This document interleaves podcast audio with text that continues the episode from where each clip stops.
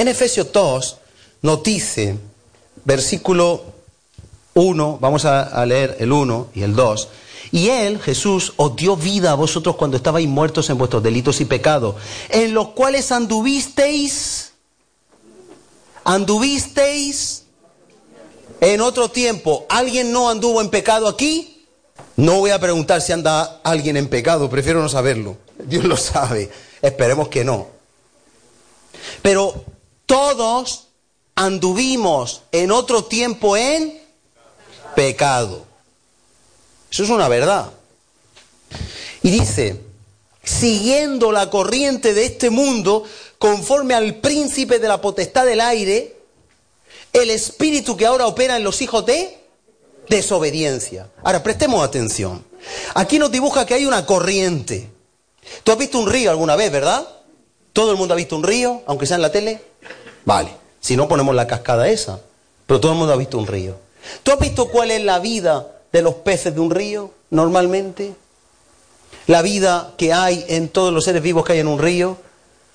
Lo normal, lo normal, es que en un río los seres nacen, crecen, se reproducen, pero lo normal es que poco a poco, aunque lo habitan todo y lo anidan todo, es que vayan bajando. Van bajando. Pero hay un animal que en lugar de bajar va contra corriente. ¿Qué animal es? Uy, qué listos son ustedes. El salmón va contra la corriente. Y si tú ves la vida de un salmón en cualquier documental, tú vas a ver que es un poco absurdo.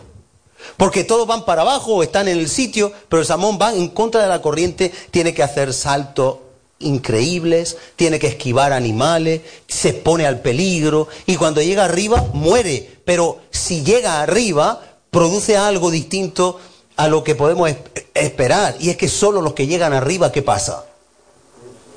Producen fruto.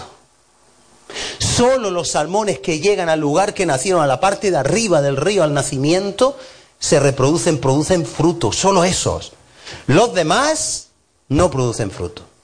O caen en las fauces de los depredadores, o mueren en el camino, o se dejan llevar por la corriente. Hoy, yo no sé si tú has visto documentales de esto, yo he visto algunos.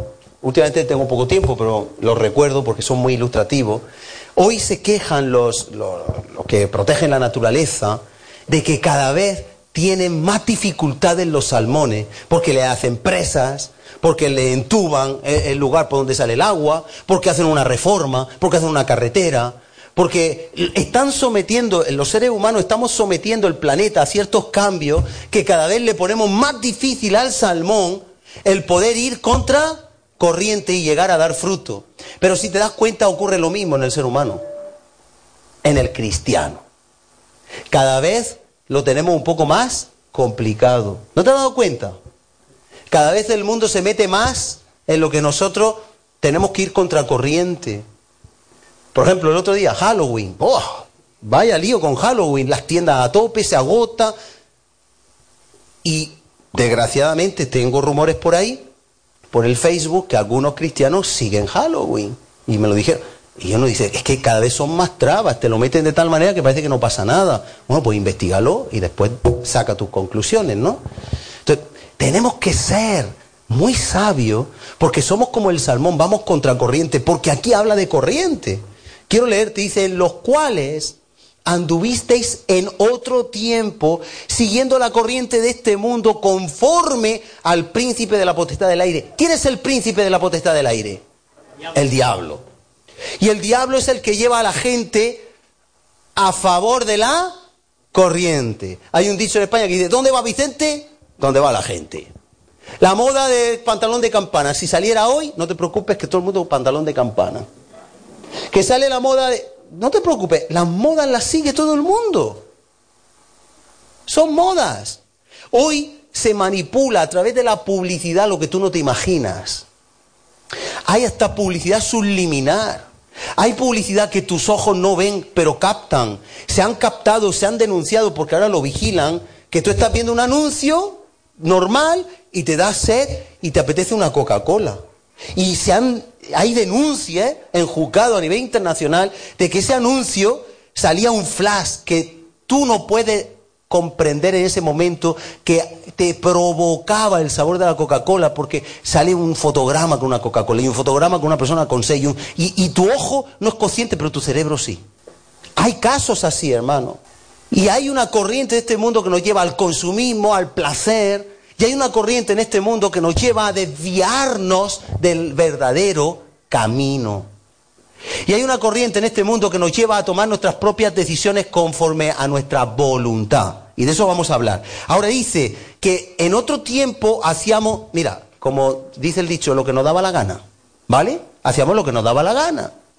Pero estábamos bajo la influencia del espíritu del príncipe de la potestad del aire. Y dice aquí, espíritu que ahora opera en los hijos de, de desobediencia. Ahora, los que obedecen, los guía el espíritu.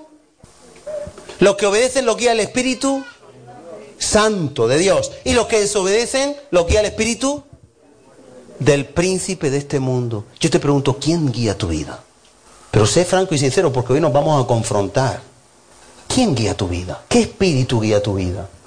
¿Sabes cuando tú tomas una decisión qué fácil es que te esté engañando el príncipe de este mundo? ¿Qué decisiones tomas tú en tu vida? Desde las más sencillas a las más complejas, ¿qué decisiones tomas tú en tu vida? ¿Quién guía tus decisiones?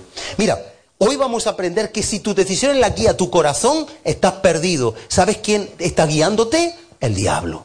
Y si tus decisiones las toma tu mente y tus deseos, te está guiando el diablo. A nosotros solo nos puede, nos debe de guiar, nos debe la palabra de Dios y el Espíritu Santo. Es el único que nos guía a toda verdad. Y esto que parece grave, tú vas a ver que esto es verdad.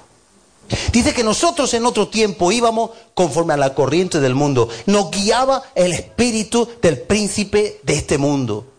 Y ese espíritu opera en los hijos de desobediencia. Por lo tanto, desobedientes igual a ser guiado por el príncipe de este mundo. ¿Sabes cuántas veces tú y yo desobedecemos la palabra? ¿Tú crees que es fácil o difícil desobedecer la palabra? Mira, pon aquí algo y te vas a venir conmigo a Primera de Samuel, caso muy conocido, pero vamos a enfocarlo bien. Primera de Samuel 15. Acuérdate que Samuel le dio una instrucción a Saúl. Samuel dijo a Saúl de parte de Dios, Dios ha dicho que vayas y que mates a todos los amalecites. A Amalek, al rey, su descendencia, hasta los animales, hasta los pollitos y los conejos que tengan por ahí. Conejos no tenían, me imagino, a lo mejor sí, porque no eran del pueblo de Israel. Lo matas todo si tienen cerditos, si tienen pollitos, si tienen mulas, si tienen caballos, lo matas todo. ¿Cuál fue la instrucción? Matarlo todo, que no quede memoria, que no quede recuerdo. Ahora, en esto que estamos viendo, si Saúl desobedece, ¿a quién está escuchando? Al príncipe de este mundo. Pero cuidado, que es su propio corazón y su propio deseo pero es influido por ese príncipe de este mundo.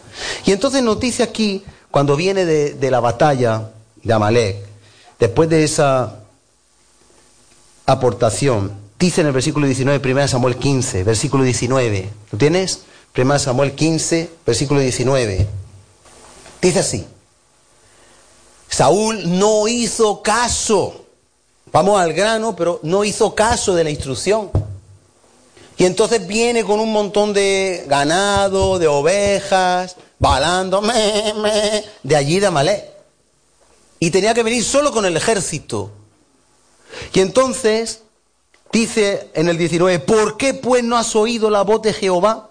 Sino que vuelto al botín has hecho lo malo delante de los ojos de Jehová. ¿Cuántas veces la palabra de Dios te dice a ti algo y no lo haces? La Biblia nos dice muchas cosas. Yo no quiero ahora decir nada por nadie, pero a mí mismo. Nos ha hablado de los diezmos ahí, nos habla de congregarnos, nos habla de amar, nos habla de no juzgar, nos habla de no criticar, nos habla de poner la otra mejilla, nos habla de no molestarnos por nada. ¿Cuánto Dios nos habla este año? El otro día miraba yo la libretica con las notas y decía, madre mía, que nos que tenemos que quitar el calzado de nuestros pies. ¿Te acuerdas de eso? Lo más antiguo. Eso fue finalizando el año, creo. Que quiere decir que tienes que estar dispuesto a que te pisen y no quejarte. Quítate el calzado de tus pies. Dios nos habló una serie de mensajes sobre eso. Que te pisen y tú no te quejes porque el calzado te protege el pie de la agresión. Nos ha hablado de tantas cosas. Nos ha hablado del fruto, nos ha hablado de darle la gloria, nos ha hablado del poder de la palabra, nos ha hablado tantas cosas. Ahora, hay que ponerlo por obra. Y aquí Saúl no lo puso por obra y dice, has hecho lo malo delante de los ojos de Jehová. Y Saúl respondió a Samuel, antes bien he obedecido y así somos nosotros tercos, obstinados. No, no, yo, yo lo hago bien. Es que yo creo. Ah, ¿quién cree? Uno mismo, ¿verdad? Yo creo. Ah, pero yo creo, como el yo no es el Espíritu Santo, nos estamos saliendo del camino. Y nuestro yo es el peor ídolo que tenemos. Por eso Pablo dice a Timoteo, cuídate del gran Satanás que te va a morder la, cabeza y te la va a cortar. ¿Le dijo eso? ¿Qué le dijo? Cuídate de ti mismo y de la doctrina. Y ahora dice aquí, y Saúl respondió, antes viene obedecido, terco que terco, la voz de Jehová, y fui a la misión que Jehová me envió, y he traído a Agag, rey de Amalek, y he destruido a los amalecitas. Mentira, porque ahí estaba el rey. Mas el pueblo tomó el botín, encima le echa la culpa al pueblo. ¿Y tú no podías con el pueblo, siendo el rey? Ovejas y vacas, las primicias del anatema, para ofrecer sacrificios a Jehová tu Dios en Gilgal. Pero antes le había dicho que tenía que destruir todo, absolutamente todo. Y él desobedeció la instrucción. Ahora, en el versículo 22 dice, y Samuel dijo, se complace Jehová tanto en holocaustos y víctimas como en que se le obedezca. Ahora, vamos a ver desde que Dios creó al ser humano. Dios crea a Adán y a Eva, ¿verdad? ¿Sí o no? ¿Los crea o vienen del mono? Los crea. ¿Y qué le dice Dios a Adán y a Eva? De todos los árboles podéis comer, pero de este árbol no comeréis. ¿Y qué hace Eva? Desobedeció. Y si tú te das cuenta, toda la cadena de desobediencia vienen siempre de la mano del diablo, el cual desobedeció a Dios en el cielo, el querubín protector, el que era tan hermoso y cayó, desobedeció la voluntad del Señor y se amotinó y se rebeló y engañó e hizo que otros ángeles se rebelaran contra Dios, o lo que lo vimos, desobedeciesen. La desobediencia viene del príncipe de la potestad del aire, viene del príncipe de este mundo, viene del diablo. Y aquí Samuel le está diciendo Dios a través de Samuel, pero si yo no quiero que tú me hagas cosas a mí, yo quiero tu obediencia, porque si tú desobedeces, estás obedeciendo al príncipe de este mundo. Obedéceme a mí, es lo que le está diciendo. Y dice, ciertamente el obedecer es mejor que los sacrificios. ¿Cuántas veces decimos, ay, voy a hacer un ayuno porque yo me siento en deuda con el Señor? Por eso en el verdadero ayuno en Isaías dice, ¿de qué sirven tus ayunos si no coges tu pan y lo partes con el hambriento? ¿De qué sirven tus ayunos si tú no albergas al que tienes que albergar? ¿De qué sirven tus ayunos si no hay un corazón? Dios no quiere tu ayuno, Dios no quiere tu sacrificio. ¿Qué quiere Dios? Tu obediencia. Dios quiere nuestra obediencia. Y es fácil obedecer en lo fácil. Pero es difícil obedecer en lo complicado, en lo adverso, en la prueba. Ahí Dios quiere nuestra obediencia. Y el príncipe de este mundo quiere llevarnos a lo contrario. Ciertamente obedecer es mejor que los sacrificios y prestar atención que la grosura de los carneros, porque como pecado de adivinación es la rebelión. Quizá nadie osara entrar a un adivino. Pero cuando tú te pones rebelde a la voluntad del Señor, dice que es un pecado igual que la que la adivinación. Y dice, y como ídolos e idolatría la obstinación. ¿Sabes lo que es la obstinación? Y R que R que yo lo he hecho bien, y R que R que me pida perdón el otro, y R que R que, y R que R obstinado en pecar. No es que a mí Dios no me lo ha demostrado todavía. Cuando Dios me hable cambiaré. No, yo que puedo hacer eso porque ya son muchos años haciéndolo. No, que Dios me lo quite, el vicio, o que Dios me quite este pecado. Eso es obstinación. Eso es obstinación. Por cuanto tú desechaste la palabra de Jehová, Él también te ha desechado para que no seas rey. Por eso hemos titulado que las enemistades abolen los planes de Dios. Saúl era rey. Su desobediencia, que es enemistad contra Dios, impidió su reinado. Ahora, desobediencia, en el término usado en Efesios 2, en la palabra original, apeitseia, dice incredulidad, obstinada y rebelde. ¿Qué es la desobediencia? En un momento determinado, ser incrédulo, obstinados y rebeldes. Piensa la última desobediencia de tu vida. Seguro que no tenías que ir hace cuatro o cinco años, ¿a qué no? Un semáforo que te saltaste, eso es pecado, una desobediencia. Un maltrato a tu mujer, una falta de sometimiento a tu esposo, aquí para todo. Una falta de sometimiento a tus padres, para los más jóvenes. Un grito. Un grito no de júbilo, sino en una discusión, un acaloramiento, una ira que te lleva al pecado. Cualquier cosa, después veremos cosas que tú has hecho. Dice en, la, la palabra en el griego que se utiliza en Efesios 2, cuando habla de que ese espíritu opera en los hijos de desobediencia, esa desobediencia, la palabra desobediencia, dice incredulidad obstinada y rebelde. Es decir, que nosotros anteponemos nuestra voluntad. Esto es porque yo lo digo, porque yo lo creo y a mí no me van a cambiar. Y eso hace ovejas que se convierten en cabras. ¿Sabes cuál es la diferencia entre una oveja y una cabra? ¿Qué le pasa a la oveja y a las cabras? ¿Quién lo ha dicho? La cabra es saltarina, pero más, más. La cabra te topa, te golpea, es independiente. son parecidos, no es igual, pero entre un perro y un gato. El perro es fiel y lame la mano de su amo, que es el término empleado para ser un adorador. Pero el gato eh, tiene naturaleza felina, independiente. ¿Sabes que hay un espíritu obrando en los hijos de Dios para que sean cabras? ¿Y sabes cuál es lo que representa al diablo en las misas satánicas? El macho cabrío. ¿Qué espíritu gobierna tu vida, hermano, hermana? Esto es para confrontarnos. ¿Qué espíritu está gobernando tu vida? ¿El del macho cabrío o el de la oveja? Jesús fue llevado como una oveja al matadero y no abrió su boca. Cuando tú empiezas a profilerar y empiezas a decir, Ah, no sé qué, no sé cuánta, es que esto no puede ser, y, tú quién eres, a mí no me mires así, a mí no me toque. Cuando nosotros empezamos a quejarnos, pero ¿a quién se queja que no? A mí no me hable así. Pues yo no me someto. Pues llévate cuidado porque no sé qué. Eso es ser una cabrita. Porque no atendemos la instrucción de nuestro buen pastor, el primero de todo Jesucristo. Nos independizamos, nos salimos del camino, nos ponemos rebeldes y obstinados. Creemos que nuestra razón pesa más que la verdad de la Biblia. Pisoteamos la Biblia por nuestro orgullo. Te repito, incredulidad, obstinada y rebelde. Eso lleva a la desobediencia. Y también impersuadible. ¿Qué es impersuadible? Que R, que R, que no cambia.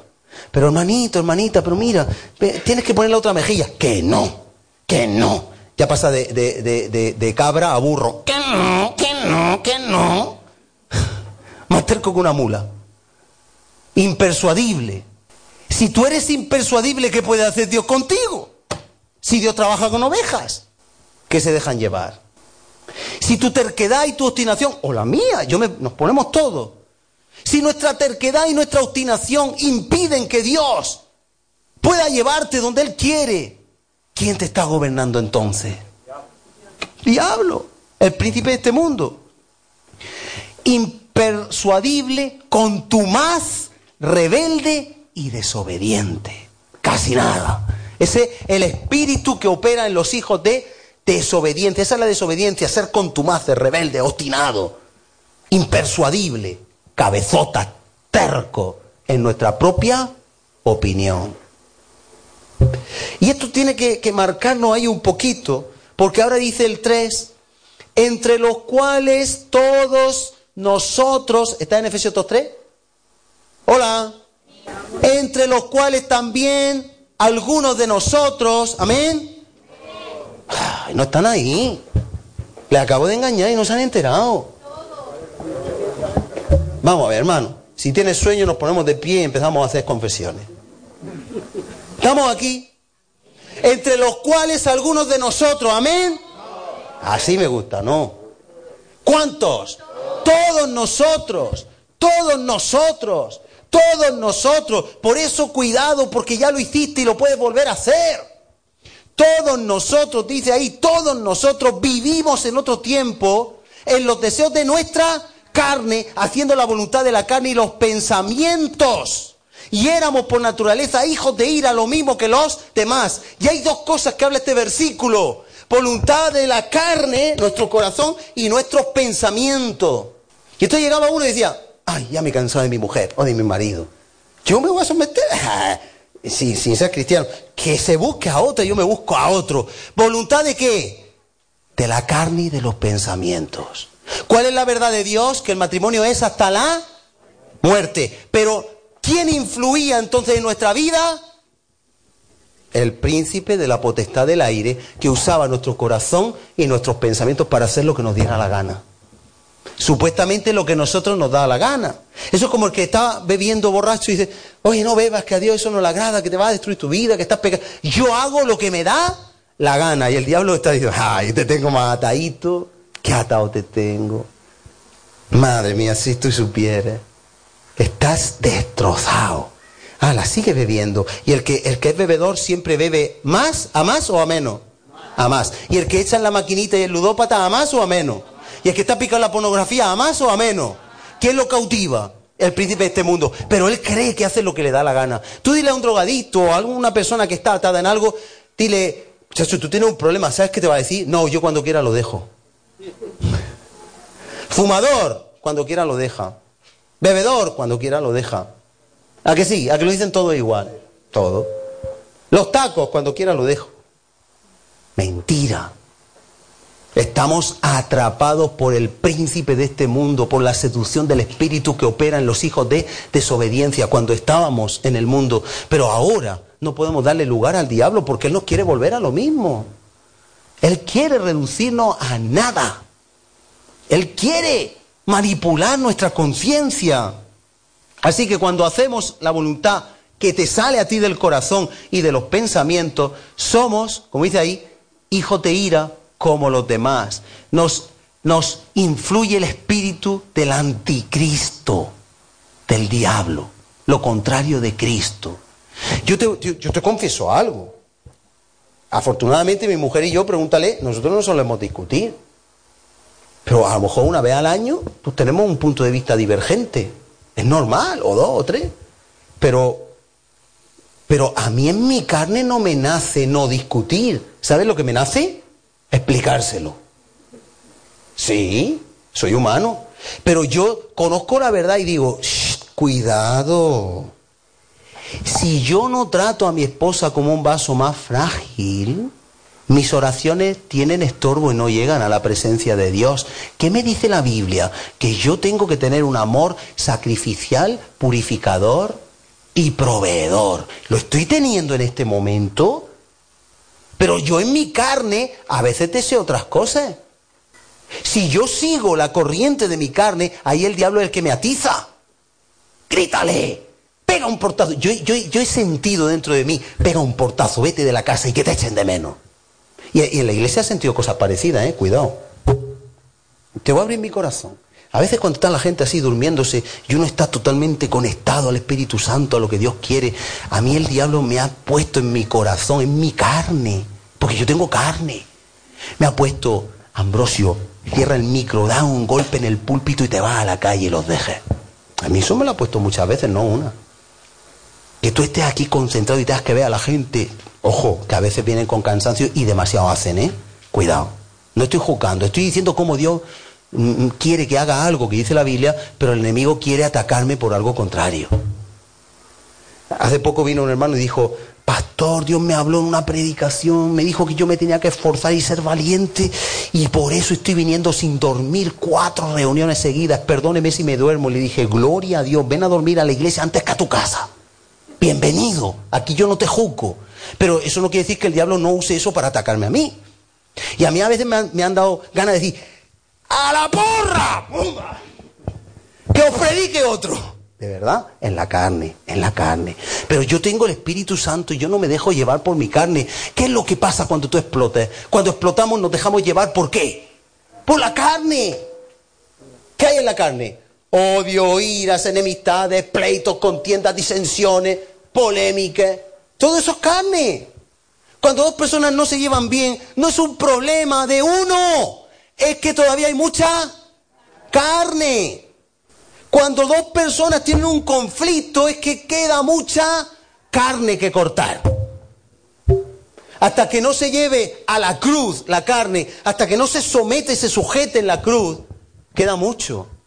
Cuando una persona te pega un estufío, eh, esas personas que a veces parece que ladran en vez de hablan. Dame, dame.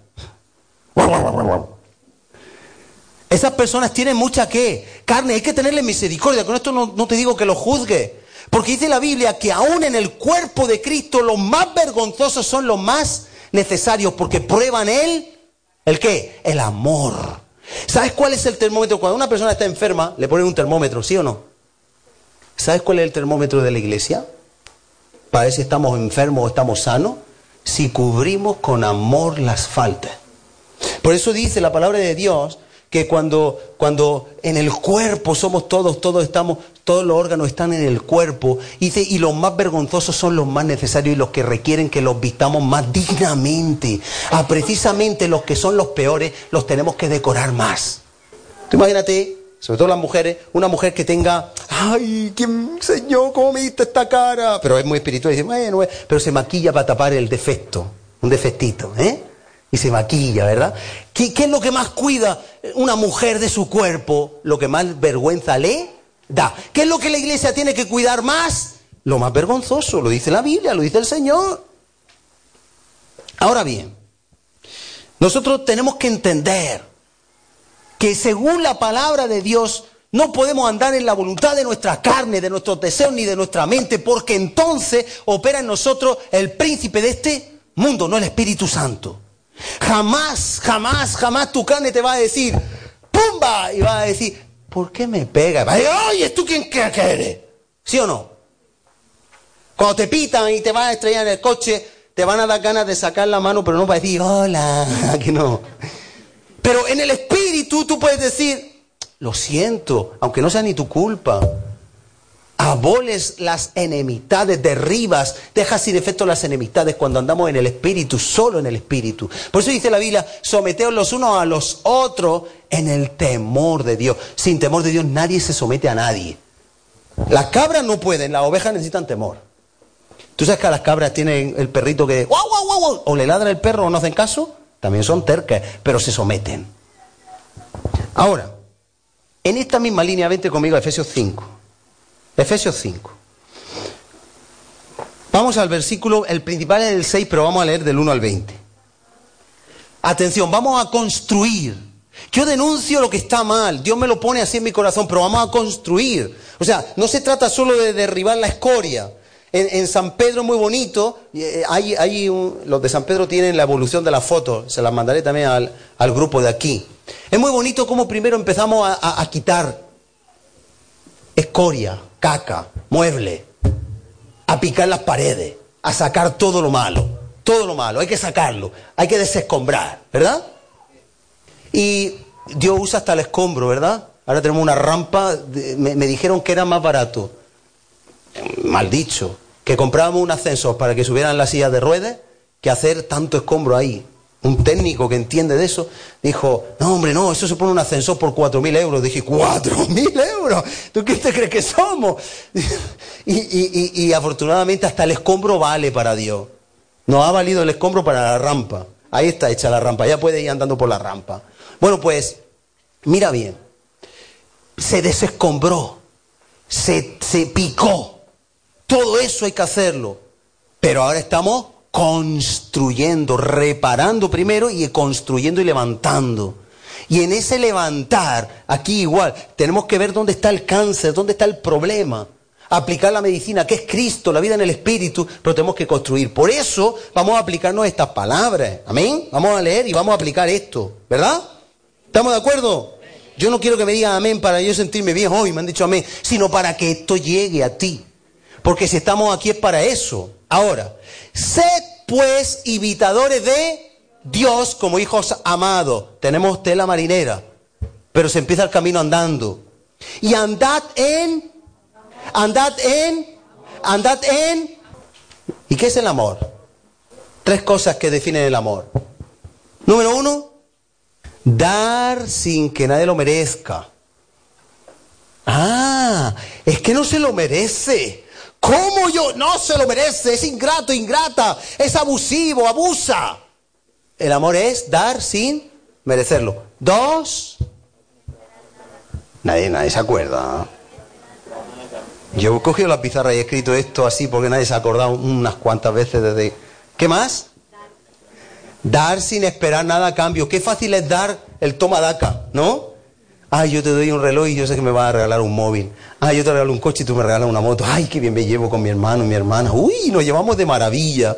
Yo le hablo y le critico a la gente y ella me critica a otra gente y me entero de todo. Qué bien. Pero dar sin esperar recibir. Darle al que sabes que te, que te va a ser ingrato.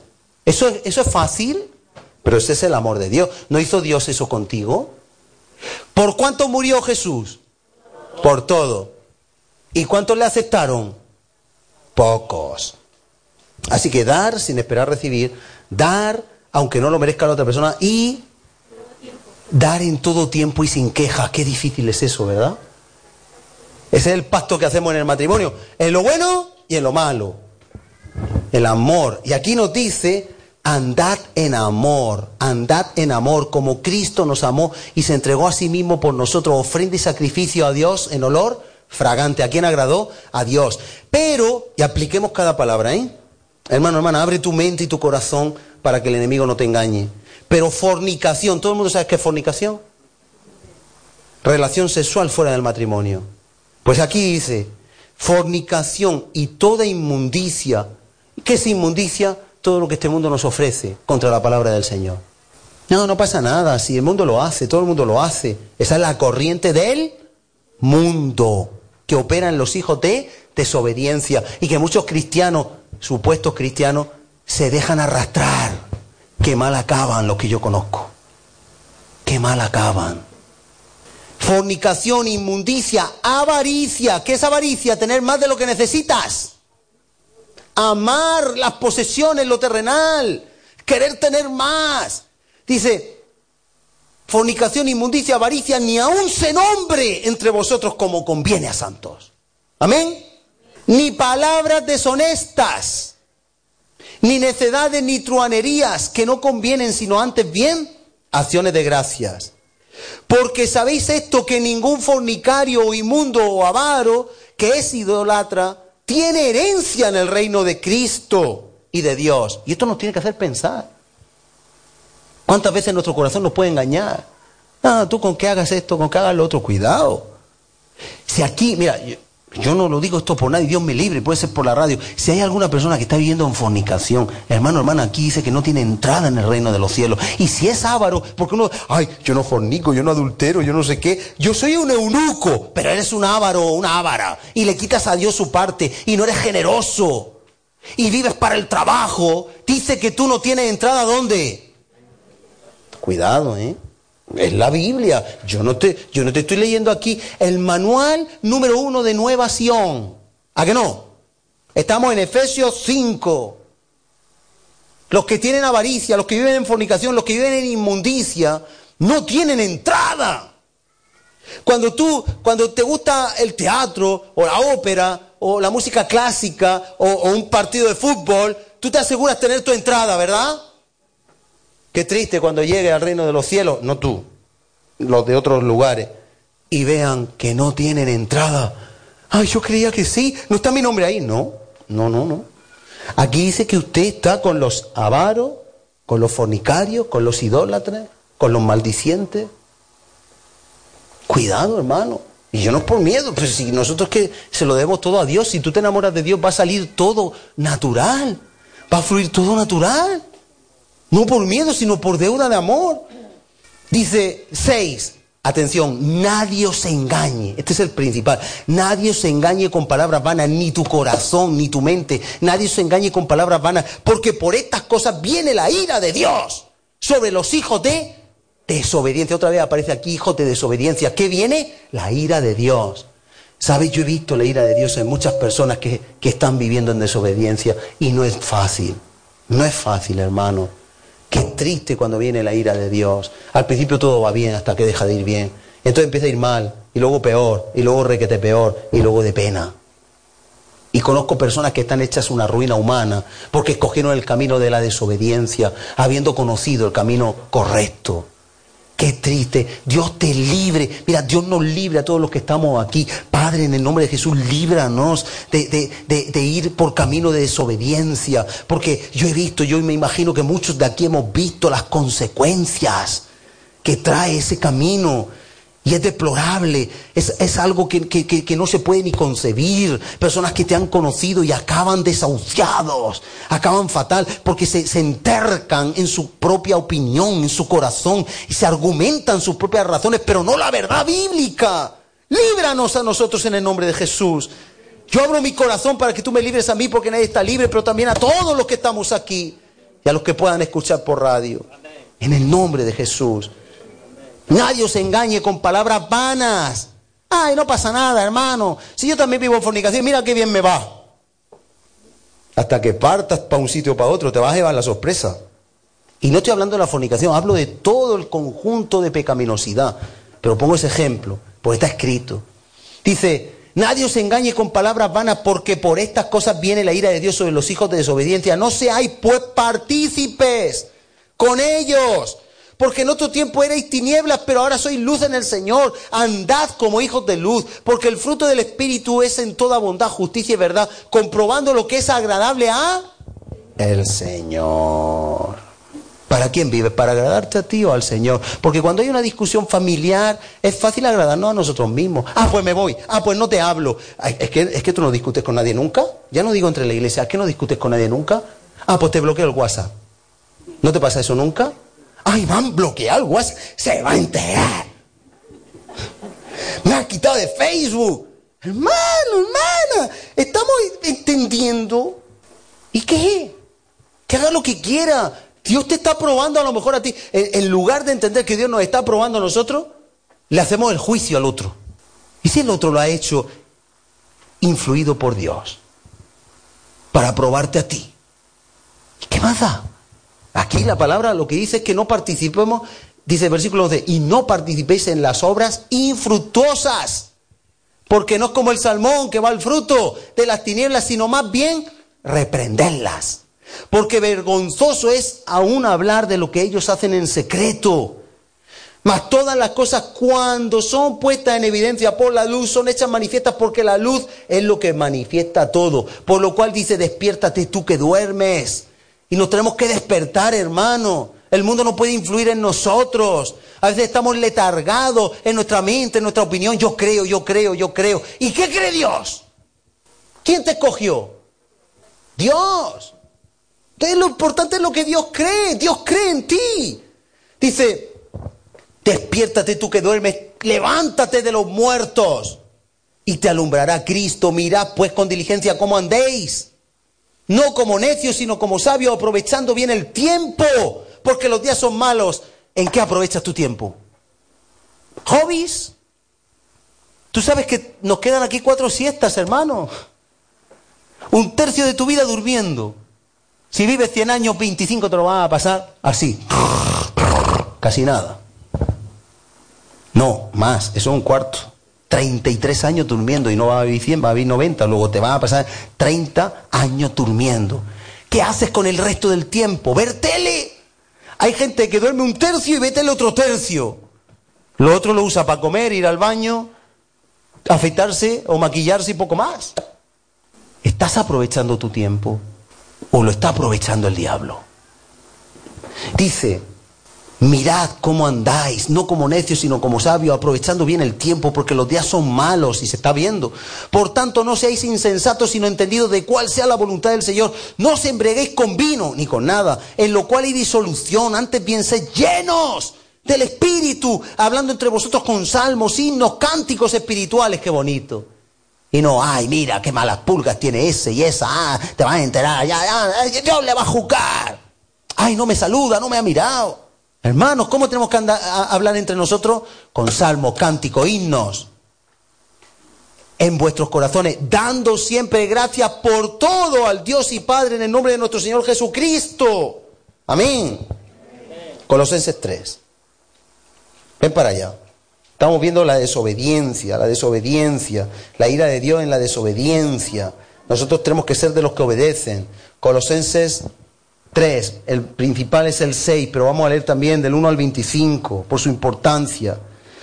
Porque Dios nos quiere librar de los peligros. Colosenses 3. Voy rápido porque el principal es el 6.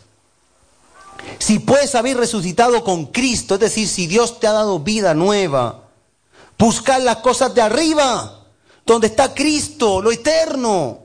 No estés preocupado por lo de abajo. Preocúpate de las cosas del Señor y Dios se va a ocupar de tus cosas. Pon a Dios lo primero. Dice, donde está Cristo sentado a la diestra de Dios, poner la mira en las cosas de arriba, no en las de la tierra. Poner la mira en las cosas de arriba. Ay, que estoy cansado. ¿Sabes una cosa? No hay un solo día que yo no me levante cansado. Si yo hiciera caso de mi cansancio, ¿tú crees que yo me levanto por la mañana? ¿Sabes que a mí se me quitan las ganas de muchas cosas todos los días? ¿Sabes que a veces necesito una grúa para levantarme? ¿Sabes que a veces me levanto con los ojos pegados y tengo que empezar a echarme agua y... ¡ah! En el nombre de Jesús. ¿Sabes que pasó una gripe y yo decía, Señor, yo no puedo fallarte, yo no puedo fallarte, no puedo fallarte, tengo que ser un ejemplo en el nombre de Jesús. Y todavía estoy con los residuos saliéndome. Y ahí he estado, por la gracia de Dios. Pero te digo esto porque yo no puedo hacer caso de lo que yo siento. Si yo hago caso de lo que yo siento, yo voy a hacer la voluntad del príncipe del aire. Yo tengo motivos para estar enemistado con mucha gente, pero no le voy a hacer caso al motivo. Yo tengo muchos motivos de muchas cosas, pero Dios a mí me dice, tú eres mío, mi esclavo, mi siervo. Y un esclavo y un siervo no hace la voluntad propia. ¿Tú has visto algún esclavo y algún siervo que le diga al Señor, oye tú, dame un plato de comida? A los esclavos los podían matar, tenían el derecho de su vida. Nosotros muchas veces ignoramos lo que es ser siervo de Dios. Por eso, a mí personalmente no me gusta usar la palabra siervo con cualquiera. Hay iglesias donde siervo, siervo, sierva, siervo, sierva, siervo, sierva, y es muy bonito. Pero cuidado, siervo hay que ganárselo. Porque el siervo solo sirve a quién? A un Señor. Y muchas veces servimos nuestra voluntad. Y anteponemos nuestra voluntad a la verdad y no ponemos la otra mejilla.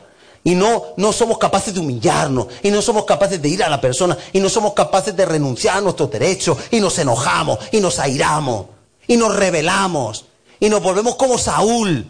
Quizá tú no tienes que matar a Malek y a todo el rebaño, pero tienes que matar tu boca, tu carne.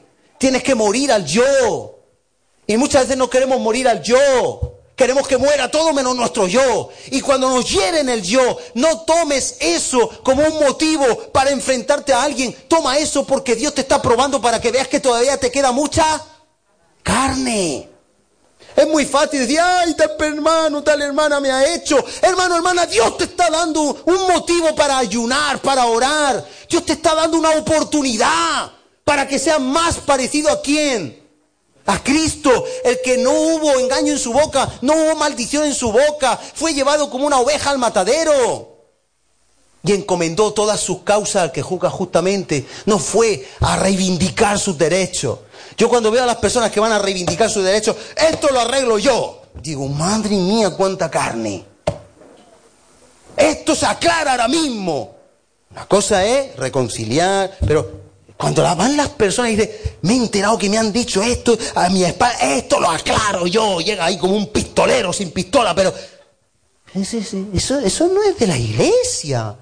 Si en la iglesia tenemos que estar dispuestos a dar la vida unos por otros. Tú tienes contra mí, pero yo tengo contra ti. Discusiones. Yo recuerdo hace muchos años qué discusiones tuve que presenciar.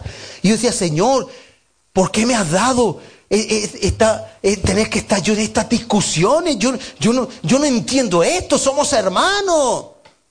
Pero yo aprendí mucho de ahí. Que no todo el que dice que es cristiano lo es. O que tiene muchas ataduras y no puede ser libre. Porque el Espíritu de Cristo no es así.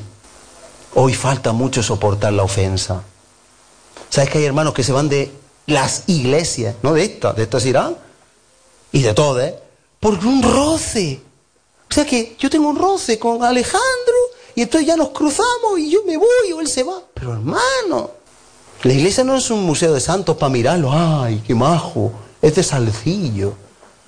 La iglesia es un lugar donde Dios nos está capacitando y obrando y limando unos con otros. ¿Qué esperas ver? ¿Qué esperas ver? Un sitio donde te ponen algodones y abres la boca y dices, quiero 50 euros, tómalo, ah, la boca. Quiero una paella, tómala, de marisco, de conejo a marisco, tómala. Eso no es la iglesia. La iglesia es la casa del Señor, donde los que aman al Señor van allí a, rendir su corazón y a decir, Señor, cámbiame y a servirle a Él con amor y a aprender a convivir unos con otros. Eso es la iglesia. Aprender ser luz para ser luz ahí fuera. Pero tú no esperes recibir, da sin esperar recibir. Dalo, todo. Por supuesto, cuestiones de desorden hay que cortarle. ¿eh? No vas a estar en una iglesia donde hay desórdenes y se vive en pecado. Eso es otra cosa. Estoy hablando roces normales. Que se ha puesto en mi sitio, que es mi silla. ¡Wow! Ya no vuelvo. no se acordaron de mí. No me llamaron, no oraron por mí. Hermano, qué absurdo. Estamos leyendo aquí en Colosenses 3 y dice, porque habéis muerto, esperemos, y vuestra vida está escondida con Cristo en Dios. Cuando Cristo vuestra vida se manifieste, entonces vosotros también seréis manifestados con Él en gloria. Haced morir, pues, ¿qué? Lo terrenal. Y lo terrenal es lo que sale de tu corazón y de tu mente. Dice, fornicación, impureza, Impureza, impureza. ¿Sabes lo que es una impureza? Ver a una chica, un chico y decir, uy, qué guapa. Pues eso ya es una impureza. O al contrario, cualquier deseo impuro. Cosas que en el mundo son normales. Dios creó a las mujeres para mirarlas. Cuidado. No, no, no, no. Las creó para ser ayuda idónea de un hombre. No para mirarle. Cuidado con el espíritu. Por eso nadie se engañe. Cuidado. Hacer morir pueblo terrenal, fornicación, impureza, pasiones desordenadas, malos deseos y avaricia, que es idolatría, cosas por las cuales la ira de Dios viene sobre los hijos de desobediencia. Si tú desobedeces tarde o temprano, la ira de Dios vendrá sobre ti, porque Dios a quien ama, a quien ama, es increíble, hermano. Estamos viendo el panorama político en España. Es increíble los políticos cuántos años han estado cómo Dios saca las cosas a luz. ¿Tú crees que alguien va a escapar? Si pasa con los incrédulos, los políticos han estado a sus anchas. Hay que aumentar los impuestos, hay que no sé qué, hay que no sé qué. Ellos hay 8 mil euros todos los meses en el bolsillo y una tarjeta ilimitada. ¡Hala, venga! Y cómo Dios lo ha avergonzado a todo. Dios saca las cosas a luz. Si eso es en la tierra, cuánto más en el cielo, en su juicio. Qué bonito es no tener nada que temer. Qué bonito es que tú seas igual aquí que en tu trabajo, que en tu casa. Qué bonito, qué paz ser los mismos siempre. Qué bonito andar en amor. Qué bonito saber que a ti no te corta la cara nadie con motivo. Qué bonito, hermano. Si eso es lo que necesitamos, eso es lo que necesita la humanidad. No se preocupen que ahí no está hablando Dios. Están por aquí. Qué bonito, hermano. ¿Tú a quién quieres servir? ¿A Dios o a los hombres? ¿A Dios o a este mundo? No sigan la corriente de este mundo porque tarde o temprano, cuando tú estés muerto, cuando tú mueres, ya no hay remedio.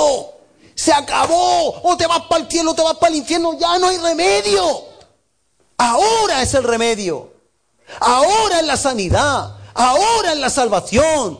Y si tú sigues terco, R, no tú, cualquiera, díselo a otros tú. Ya no habrá remedio como Lázaro y el mendigo. Cada uno a un lugar y ya no podían cambiarse. Es irreversible. Y Dios te da la oportunidad, nos da la oportunidad. Aprovechemos esa oportunidad. Dice, en las cuales vosotros también anduvisteis en otro tiempo cuando vivíais en ellas, pero ahora dejad, mira bien lo que dice aquí, también todos vosotros, todas estas cosas. ¿Qué dice ahí? Ira. ¿Qué hay que dejar? La ira, pero aquí no hay nadie que se aire, ¿a qué no? Enojo. ¿Alguien sabe lo que es el enojo? ¿Qué es el enojo? ¿Qué es el enojo? Enfado. Ah, pero aquí nadie se enfada, ¿qué no? ¿A qué nadie se enfada? No, que va, que se va a enfadar. Pero la palabra de Dios, a, veces, no, no, no, es que, es que no lo soporto. Tu mente y tu corazón te hacen que justifiquen la ira. Y eso te lleva a la desobediencia, y eso te lleva a que te influya el príncipe de este mundo. Y eso te lleva a andar como los que van a favor de la corriente. Y eso te lleva a ser un hijo de desobediencia. Y eso te lleva a que la ira de Dios venga sobre, sobre, sobre ti. Quizá no en el momento, estos políticos han estado viviendo a sus anchas, en hoteles, en pub, en, lugares indebidos, comprando todo lo que querían, Ah, hasta que Dios dice, hasta aquí hemos llegado. Ahora os avergüenzo a todos. Y nadie va a escapar de eso, pero Dios nos quiere prevenir. ¿Tú quieres prevenirte de eso? ¿Tú quieres tener una vida con el cuello bien alto? ¿Tú quieres ser más que vencedor? ¿Tú quieres vivir en paz? Deja ira, enojo, malicia, blasfemia, palabras deshonestas de vuestra boca. No mintáis los unos a los otros, habiendo despojado del viejo hombre y revestidos del nuevo, el cual, conforme a la imagen del que lo creó, se va renovando hasta el conocimiento pleno, donde no hay judío ni griego, circuncisión ni incircuncisión, bárbaro ni escita, siervo ni libre, sino que Cristo es el todo en todos. Y vestidos como escogidos de Dios santo, llamados de entrañable, ¿qué? Misericordia. ¿Qué es la misericordia?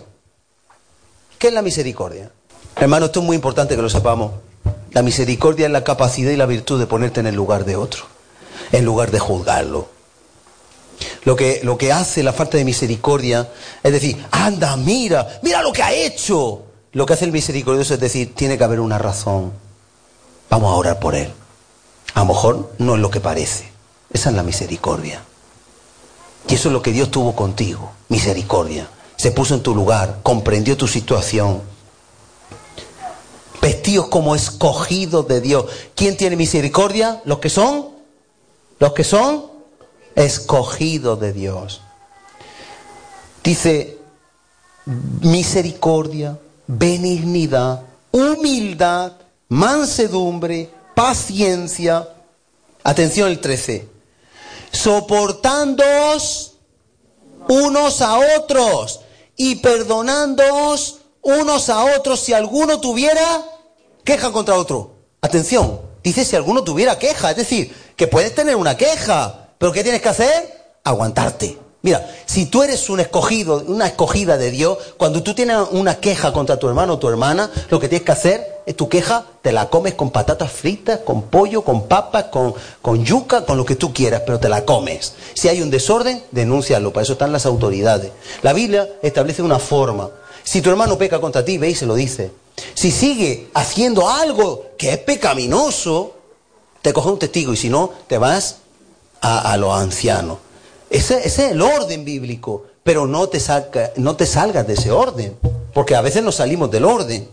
Vamos a seguir, hoy tenemos que seguir, hermano, porque yo no me puedo dejar esto a media hora. Así que prestemos atención, si no oramos, hacemos un receso de oración de media hora y seguimos, pero orando media hora y después seguimos la palabra. No pasa nada, pero esto tiene que llegar, porque esta palabra es para hoy. Yo no la puedo dejar para mañana. Hermano, dice aquí, soportando uno a otro y perdonando si alguno tuviera queja. ¿Qué hay que hacer cuando hay queja? Perdonar. ¿Qué hay que hacer cuando hay queja? Perdonar. ¿Qué hay que hacer cuando hay queja? ¿Quién lo dice? La palabra de Dios. Yo, yo no te la puedo maquillar. Yo no te voy a echar aquí maquillaje. Hermano, si tienes queja, quéjate. ¿Qué hay que hacer si hay queja? Perdonar. Está escrito. Es que me han hecho, Es que me han quitado, es que me han robado, es que me han no sé qué, me han insultado, me han menospreciado. ¿Qué hay que hacer? Perdonar. Si tú eres un hijo, una hija, un escogido, una escogida de Dios, es lo que hay que hacer. Déjate el duelo. ¿Sabes lo que es el duelo, no? Los pistoleros se ponían de espaldas, caminaban diez pasos, los que fueran, boom, boom, ta ta ta ta ta ta Y entonces se volvían a ver quién disparaba antes. Pues no. Te disparan, perdona. Te voy a disparar, vuelve a perdonar. Por si Dios te ha perdonado a ti, ¿quién somos nosotros para no perdonar? Pregunto. Y lo dice aquí, de la manera que Cristo os perdonó, ¿qué? ¿Qué? ¿Ya se han dormido todos? Ya.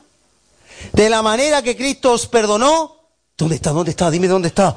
¿En qué versículo? ¿Dónde? ¿Dónde? Estamos, hermanos, en Colosenses 3, versículo 13. Y estamos viendo palabra de Dios, hermano. Yo sé que un, gritar un gol es más entretenido para los que les gusta el fútbol.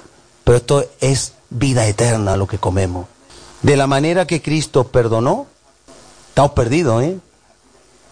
Hoy hacemos ayuno, mira por dónde. La comida para los pobres. Hoy nos quedamos aquí en predicación hasta las nueve de la noche. Es broma. Bueno, Señor sabe. Hermano, esto no me convence, no me estáis convenciendo. De la manera que Cristo os perdonó, así también, del mismo modo, igual que. ¿Cuesta perdonar? Pues sí, cuesta, sobre todo si te han hecho algo malo. Pero dice, de la manera que Cristo perdonó, así también hacedlo vosotros. ¿Eres Saúl o Jesús? ¿Qué espíritu quiere? ¿El de Saúl? No, ¿qué va? Si yo lo he perdonado, pero yo no le hablo. No, no, Dios dice que perdone. No, no, si yo le he perdonado, pero no olvido. Eso de perdonar y no olvidar es como las mentiras piadosas. Si te come esto, te llevo a la feria. Pero si no nos vamos a la feria, es igual, es para que se lo coma. Le estás sembrando un espíritu de mentira a tu hijo que cuando sea grande te va a enterar. Me voy al cole y se va a la discoteca. No está abierta la discoteca de día, se va al bingo. No lo dejan entrar, bueno, pues a otro sitio. A fumar cigarro al huerto. ¿Estamos? Yo no sé si esto se está entendiendo, porque esto es la introducción a donde vamos. Y donde vamos es importante. Porque donde vamos le vamos a dar una estocada al diablo. Sé que alguno se me puede herir por un tema delicado, pero tenemos que verlo hoy. No porque por nada, sino porque. Bien, un poquito más. Muy rápido, un poquito más. Y sobre todas estas cosas vestidos de amor, que es el vínculo perfecto. Cuando dos personas no se llevan bien, ¿qué falta? A, mí cuando leo vínculo perfecto, me acuerdo de los tite. ¿Qué es el los tite? No está en la Biblia, ¿eh? Un pegamento que si te caen los dedos lo llevas claro, ¿verdad? Entonces, cuando dos personas no se llevan bien, ¿qué les falta? Cuando dos dedos no se pegan, ¿qué les falta? Los tite. El vínculo perfecto es el amor. ¿Qué falta cuando dos hermanos o dos personas no se llevan bien o un matrimonio no se lleva bien? ¿Qué falta? Amor. No le eches la culpa al otro. No le eches la culpa al otro. Porque si yo pongo los tites en este dedo y pego el otro, ¿qué pasa? Ah. El amor acapara. Es verdad que a veces mm, lo que no depende de nosotros no depende de nosotros, pero el amor es pegamento. Vínculo perfecto y la paz de Dios gobierne vuestros corazones. ¿Qué tiene que gobernar nuestros corazones? ¿La ansiedad? La paz, a la que así mismo fuiste llamado en un solo cuerpo y sed agradecido. Y la palabra de Cristo more en abundancia. Bueno, ¿cuánto mora la palabra de Dios en tu vida? Ismael, ¿cuánto leíste en la Biblia ayer? Y antes de ayer. Y antes de antes de ayer. Me pone una cara que mejor no te miro. Si somos hijos de Dios y queremos andar en el Espíritu, la palabra de Dios tiene que morar en nuestra vida. Y si no mora en nuestra vida, no va a haber fruto. Uno es lo que come, también espiritualmente. A la que asimismo fuiste llamado, perdón, en un solo cuerpo, sed agradecido. La palabra de Cristo mora en abundancia entre vosotros. Y la palabra dice, enseñándoos y exhortándoos unos a otros en toda sabiduría, cantando con gracia en vuestros corazones al Señor con salmos e himnos y cánticos espirituales y todo lo que hacéis, sea de palabra o de hecho, hacedlo todo en el nombre del Señor Jesús, dando gracias a Dios Padre por medio de Él. Amén. Vamos rápido a Hebreos, que vamos al tema, después de Hebreos. Hebreos 4, rápidamente. Hebreos 4, hablando de la obediencia. Me tengo que saltar muchas cosas. Aquí habla de un pueblo que no le aprovechó la bendición porque andaban en rebelión y en desobediencia y no entraron en el reposo. Por eso hay cristianos que no tienen reposo, que vienen ansiedad. La ansiedad es una alarma que Dios ha puesto para que veamos que no estamos bien. La ansiedad no se corta con medicación, la ansiedad se corta con obediencia, rindiendo nuestra vida al Señor. Y en Hebreos 6, 4, eh, eh, en el versículo 6, dice, por lo tanto, puesto que falta que algunos entren en ese reposo, y aquellos a quienes primero se les anunció la buena palabra no entraron por causa de su desobediencia. Hay una desobediencia, estamos hablando de desobediencia y definíamos la desobediencia como impersuadible, terco, cabezón, que no quiere nada más que ser contumar, rebelde que busca lo suyo, que es una incredulidad obstinada y rebelde, que no, que yo soy así, que a mí me gusta esto y lo tengo que hacer, Dios me lo tiene que quitar, que no puedo y no puedo y no puedo. Mentira. Nadie puede decir delante de Dios cuando estemos en su trono, en su tribunal, cuando estemos ante el tribunal de Cristo, nadie puede decir, yo no he podido dejar de fumar o de beber o de fornicar o de mentir. Nadie. Porque si tú dejas de hacer eso, tú no te mueres. Tú no puedes dejar de respirar, eso es verdad. Y tú no puedes dejar de comer, eso es verdad. Y tú no puedes dejar de dormir, porque si no te mueres. Pero no hay ningún pecado, oye, que tú no puedas dejar de hacer. Ninguno. Ahí ya el diablo nos consume el cerebro. Ahí ya nos tiene acorralado, ya nos tiene cogido. No hay ningún pecado, ninguno que tú no puedes dejar. Otra cosa es que no queremos dejar. Otra cosa es que nos falta el amor suficiente para dejarlo. Y ese es el engaño al que vamos. Ellos fueron tercos, fue su terquedad la que impidió que entraran en el reposo. Y dice un poquito más adelante, en el 4.11, procuremos pues entrar en aquel reposo para que ninguno caiga en semejante ejemplo de terquedad, desobediencia, rebelión, rebeldía. Y ahora te llevo a Jeremías 17. Ven a Jeremías 17. Nos lleva el Espíritu Santo para allá. Dios nos libre de caer en esta trampa que caen tantos de nuestros hermanos. En tener nuestro propio, nuestra propia doctrina y forma de ver las cosas. Dios nos libre. Jeremías 17, versículo 9. Jeremías 17, 9. Vamos a ver estos versículos y dice así, engañoso es el corazón. ¿Cómo es tu corazón? Si alguien te quiere engañar, ¿te puedes fiar de él? Si alguien te quiere engañar, ¿te puedes fiar de él? ¿Y tu corazón qué es? Engañoso. Siento en mi corazón no congregarme. Eso lo he oído muchas veces. Siento en mi corazón no hablarle a tal. Siento en mi corazón. Cosas que son desobediencia. Y uno dice, madre mía, con lo engañoso que es el corazón. Y seguimos creyendo a nuestro corazón. Engañoso es el corazón más que todas las cosas y perverso. ¿Quién lo conocerá? La palabra engañoso en el hebreo es akob. Y dice fraudulento para fiarte rastrero, engañoso, manchado, torcido, falacioso y suplantador. ¿Qué es suplantar? ¿Qué es suplantar identidad? Que Miguel Ángel llega otro y dice yo soy Miguel Ángel. Y falsifica el DNI y suplanta la identidad. ¿Sabes quién quiere suplantar la identidad en nosotros? El diablo se quiere mezclar con nosotros. El corazón es engañoso, es suplantador. El corazón quiere tomar el lugar de Dios, nuestro propio corazón, nuestro egoísmo. Nuestro egoísmo, hermano, nuestra carne nos traiciona. Engañoso, suplantador, torcido, falacioso, engañoso es el corazón. ¿Sabes cuántas veces yo he tenido en estos años y lo que me queda? Mientras Dios quiera. Oír a hermanos y hermanas convencidos de que Dios le ha dicho algo que no tiene nada que ver con el Espíritu de Dios. Yo he oído cosas que tú no, tú te reirías porque no te ha pasado a ti. Pero las personas han estado convencidas. Convencidas. Te voy a contar el caso que no, es, no era creyente. Una vez fui al psiquiátrico en el Palmar a visitar a una persona y ahí estuve hablando con algunos de los que estaban internos, jóvenes, la mayoría, muchos, mucha gente joven. Es muy triste.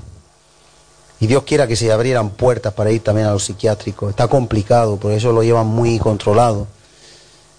Y un, un, un joven, tendría unos 17 o por ahí, estaba allí en el psiquiátrico porque dice que Dios le dijo, digo, pero tú eres cristiano, dice, no, pero leía la Biblia, que Dios le dijo, mata a tu hermano como Abraham mató a Isaac. Así que se fue, cogió un cuchillo de la cocina, esto es verídico, cogió un cuchillo de la cocina, se fue para la habitación, los padres oyeron lío, el hermano, gracias a Dios, se despertó y estaba intentando degollarlo cuando lo engancharon. Y emperrado, R con R, R que R, que Dios le había dicho que lo tenía que hacer. Es un suplantador. Y tú y yo no nos podemos fiar de nuestro corazón, nos tenemos que fiar de la palabra que sale de la boca de Dios. Y por eso vamos a ir a un punto ahora para que Dios nos da los pastores. Algo que las ovejas que van por libre no pueden oír ni soportar. Y ahora lo vamos a ver en el punto de vista correcto. Es un suplantador. ¿Sabes cuántas personas a mí me llegan oídas? Digo, pero, pero qué triste, qué lejos está de la verdad. ¿Cuán, cuán perdido, cuán perdida está de la verdad. Llegar a decir que Dios le ha dicho eso. Que Dios te ha dicho que no hables con un hermano, que no hables con una hermana, que no te congregues, que no apoyes, que se apoye. Cosas que, que, que, que Dios le ha dicho que se va a la discoteca a predicar y ya no vuelve. Y cosas así. Pero hermano, el corazón es engañoso, no te fíes de ti. Pablo dijo, cuídate de ti mismo a Timoteo y a nosotros también. No te fíes de tu corazón. Es que Dios me ha dicho, cuidado. A ver lo que Dios te ha dicho, vamos a ponerlo en consonancia con la palabra. Vamos a ver si de verdad es Dios, porque hay uno que es suplantador. Y esa palabra engañoso es suplantador. Se hace pasar por. Y a mí me ha pasado también. Yo muchas veces he recibido cosas que no han sido del Señor, las tengo que filtrar. Y yo he aprendido de mis errores. ¿Cuánto estamos dispuestos a sacrificar por Jesús? ¿Sabes qué? A veces nada. Y lo digo muchas veces, le damos las sobras. Te vas a un restaurante, te comes unas buenas chuletas, dame las sobras para el perro. Y así hacemos con Dios. Vivimos nuestra vida como nos da la gana, nos compramos lo mejor, vivimos como queremos, nos vamos de viaje, vamos para allá, vamos para acá, pero cuando hay que darle algo al Señor no le damos ni un céntimo, o no le damos ni un minuto, o no le damos ni una oración, solo cuando hay un problema. Y es triste que en todas las iglesias, en todas, no en una, en todas las iglesias hay un número, Dios lo sabe quiénes son. Hay personas que no son capaces de coger un autobús y a la iglesia porque no tienen dinero y luego están viajando a su país cada dos por tres. Y yo digo, gloria a Dios, Dios provee, pero a ver si lo vemos. También entre nosotros, que eso es hermoso. Decir, tengo un euro para un autobús. Y a lo mejor se gastan 1.500 en un viaje. Y si no, y si no les traemos y lo vamos a hacer con todo el gusto del mundo, no vienen. Y uno dice, ¿pero qué pasa? Algo falla, hermano. Y yo no estoy hablando por aquí, ¿eh? estoy hablando en todo lugar. Algo falla. ¿No te estás dando cuenta que algo falla? ¿Qué estamos dispuestos a hacer por Jesús? ¿Hacemos algo por Jesús? No hacemos nada. Se hace una predicación un poco más larga y ya empieza el cerebro a desconectarse. Ay, ay, me falta. Pues vamos a hacer clases de respiración como las embarazadas cuando van a dar a luz. Vamos a relajarnos porque tenemos que llegar al punto. Mira, engañoso es el corazón. La palabra corazón empleada aquí es lepforma y habla de sentimiento, voluntad, intelecto, arbitrio, cordura, decisión de uno, deseo, deseo. Fíjate si es engañoso, que es nuestro propio deseo. Por eso algunos dicen, mira, yo he oído a personas decir, supuestamente cristianas, ¿eh? Ojo, supuestamente cristianas, yo puedo tener las mujeres que quiera, porque dice la Biblia que si yo amo a Dios, hago lo que quiero. Que eso lo, digo, lo dijo San Agustín, creo. Pero ya hasta tergiversan. ¿Era San Agustín o quién es? San Agustín. Ya, ya, cuidado, está mal interpretado. Yo puedo tener la mujer que quiera porque la amo a todas y hago lo que quiero. Y amo a Dios y hago lo que quiero. Mentira del diablo, falacia, engaño. Cuidado, hermano. Es como cuando a mi mujer la tengo que tratar así para que aprenda. ha perdido toda la autoridad de cabeza. No me someto a mi marido porque me... Ha perdido toda la autoridad de mujer. Así no, porque estamos anteponiendo nuestros deseos que son qué? suplantador, engañoso. Nuestro corazón es engañoso. Estamos poniendo nuestro deseo antes. Antes. Es como que, eh, no, yo no, no estoy en fornicación, yo hago todo menos eso. Hermano, eso es impureza. O yo fornico, pero después me arrepiento, oro a Dios y el Señor me perdona. Como a David. Eso es tergiversar la palabra. Y hay mira, hay personas estando en el Señor que a mí me han hablado estas cosas, ¿eh? El diablo tiene un patrón y actúa así. Y se puede, mira, uno puede justificar indebidamente lo que quiera con su corazón y con su intelecto.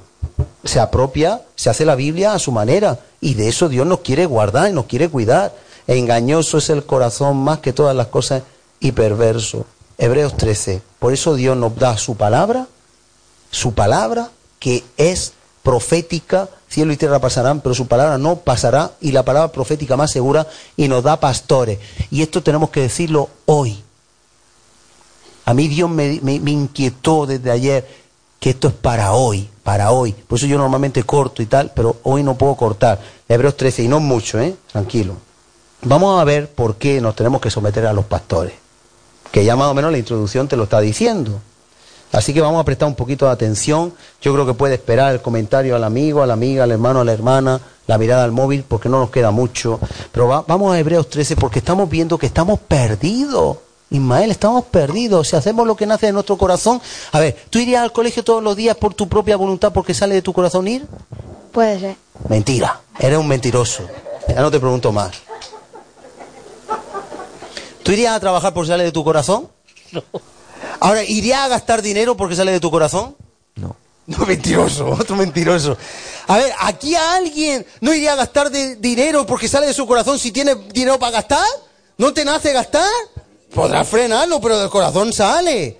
Ay, sé que estamos demasiado santos. Somos ya tan santos que vamos. Estoy hablando ahora el corazón lo engañoso que es. Lo engañoso que es. Es engañoso, necesitamos ayuda. Tenemos por un lado la palabra, pero Dios nos ha dado pastores, hermano.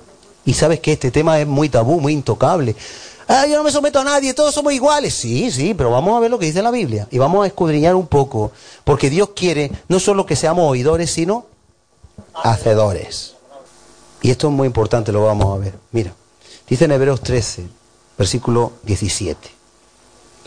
Espero que no te incomode, no tiene por qué, es palabra de no estamos en el manual Sion número 7 ya. No, no, no. Estamos en, Hebreos 13 y vamos a leer un momentito. Hermano, apliquemos la palabra porque hay muchas personas que van a la deriva, que andaban correctamente, se desviaron por su propio corazón, siguiendo sus deseos y están perdidos y necesitan, necesitan volver al redil. Y esto no solo para ti, es para a lo mejor prevenirte a ti, pero tú se lo puedes con ojos de misericordia aplicar a otros. Y otros lo necesitan, hermanos lo necesitan, porque la ira de Dios viene a los que desobedecen. Y tienes que ser muy sabio de que no te arrastren, sino que tú influyas en esas personas para que ellos puedan volver al redil.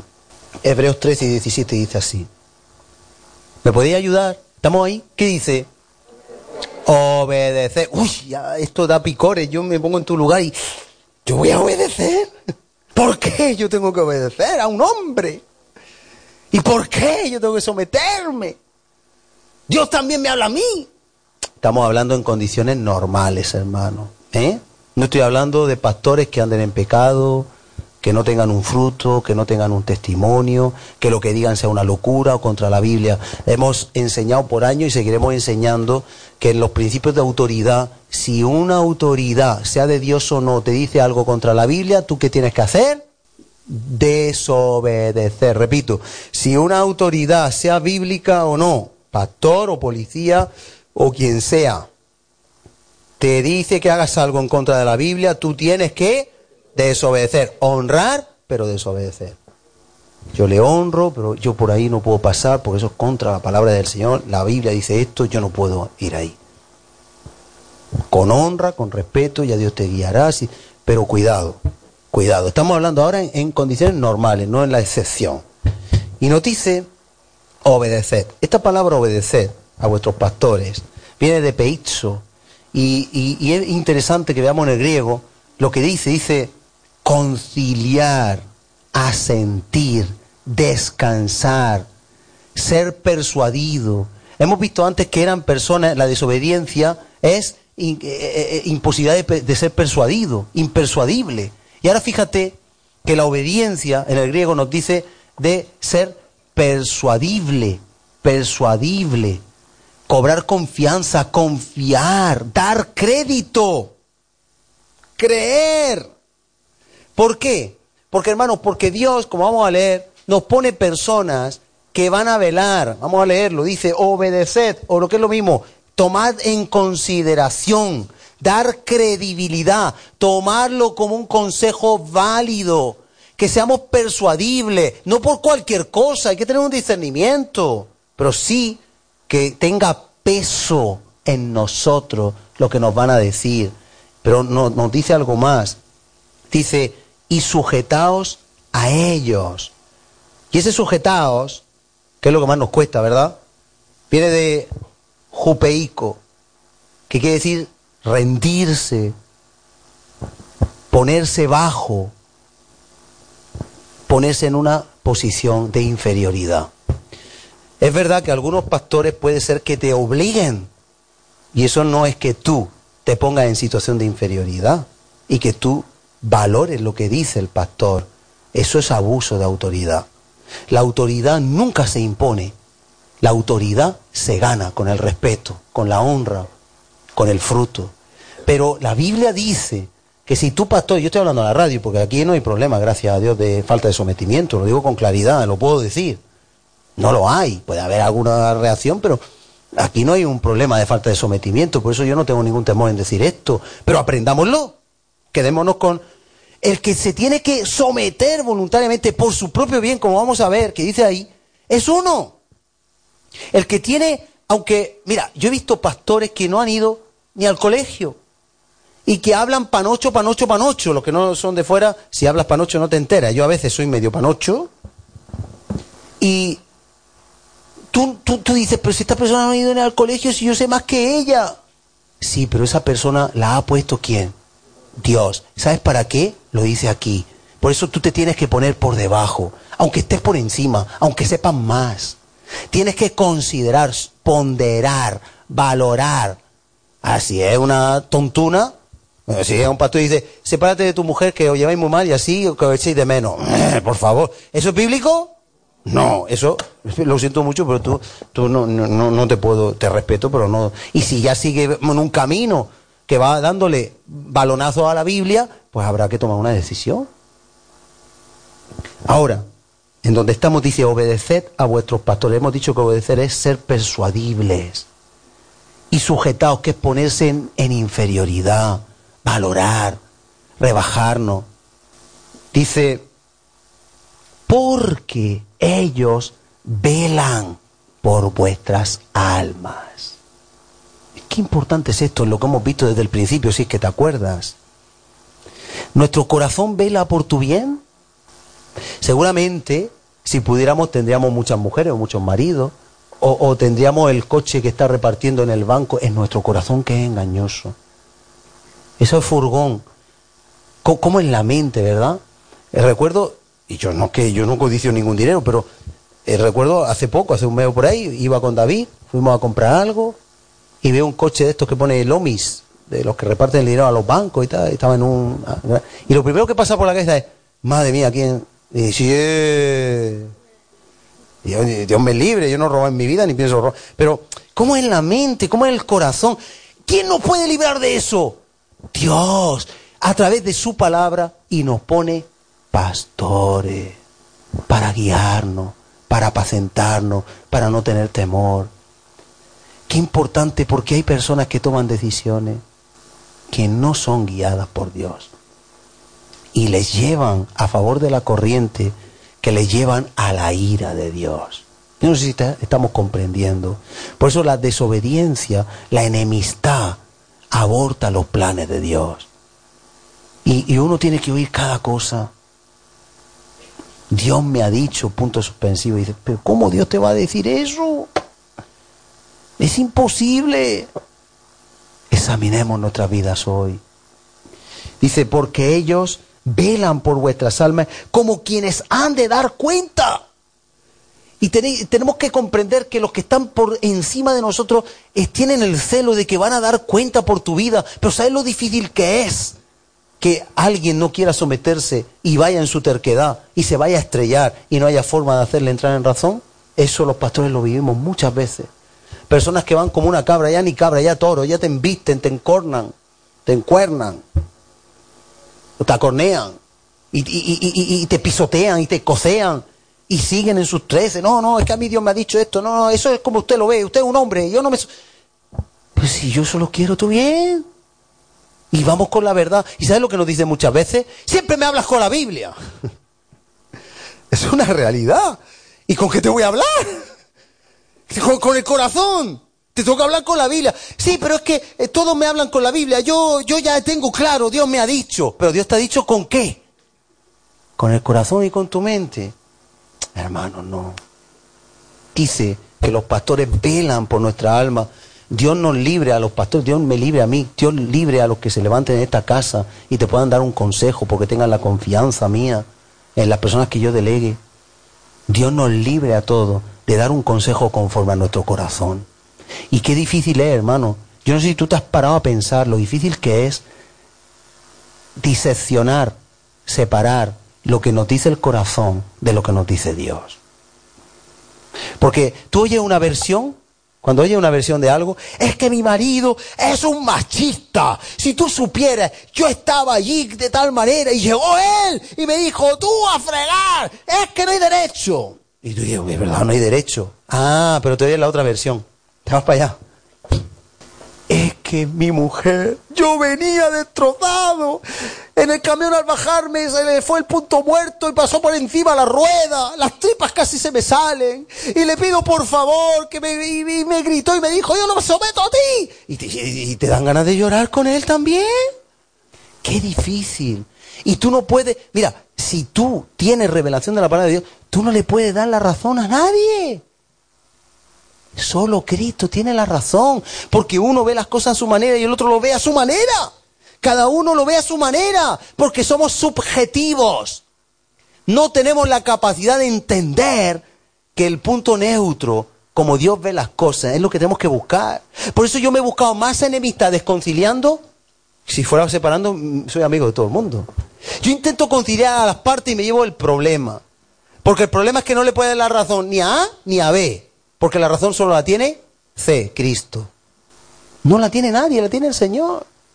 Y cuando tú tratas de, llevar a la gente a la palabra, no gusta. Y yo he tenido a veces que se da y decir, venga, le tienes que pedir perdón. ¿Yo? Sí, porque la Biblia dice que, le pidas perdón. No, no, no, eso sí que no, que me pida él. ¿Yo? Lo llevas claro. Entonces, ¿en qué quedamos, hermano? Tenemos la palabra de Dios porque nuestro corazón es engañoso, suplantador, perverso, torcido, mafioso.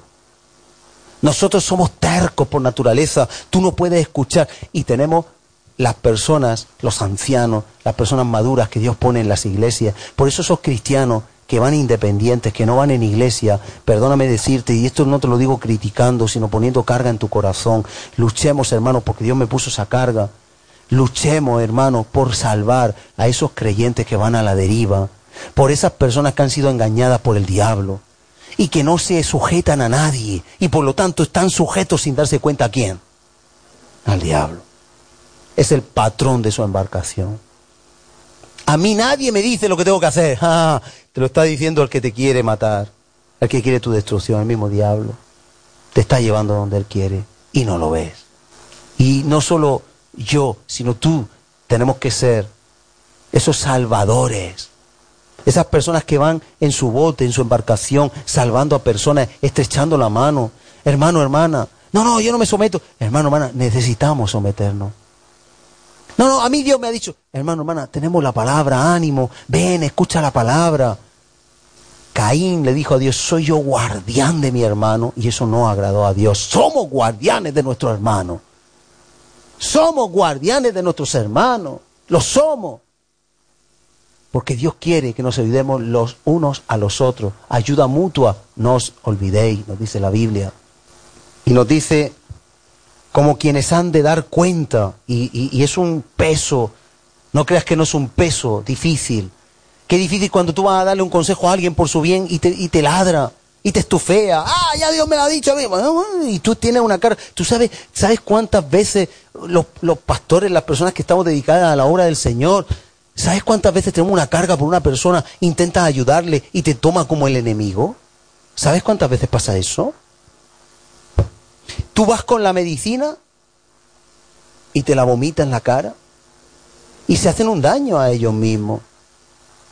Pero es igual, hay que seguir adelante, hay que continuar. Porque Dios te ha escogido para que seas hijo de luz, no de desobediencia andando en la corriente de este mundo. Y tenemos que continuar, tenemos que perseverar. Hay que perseverar, hermano. Tenemos que perseverar.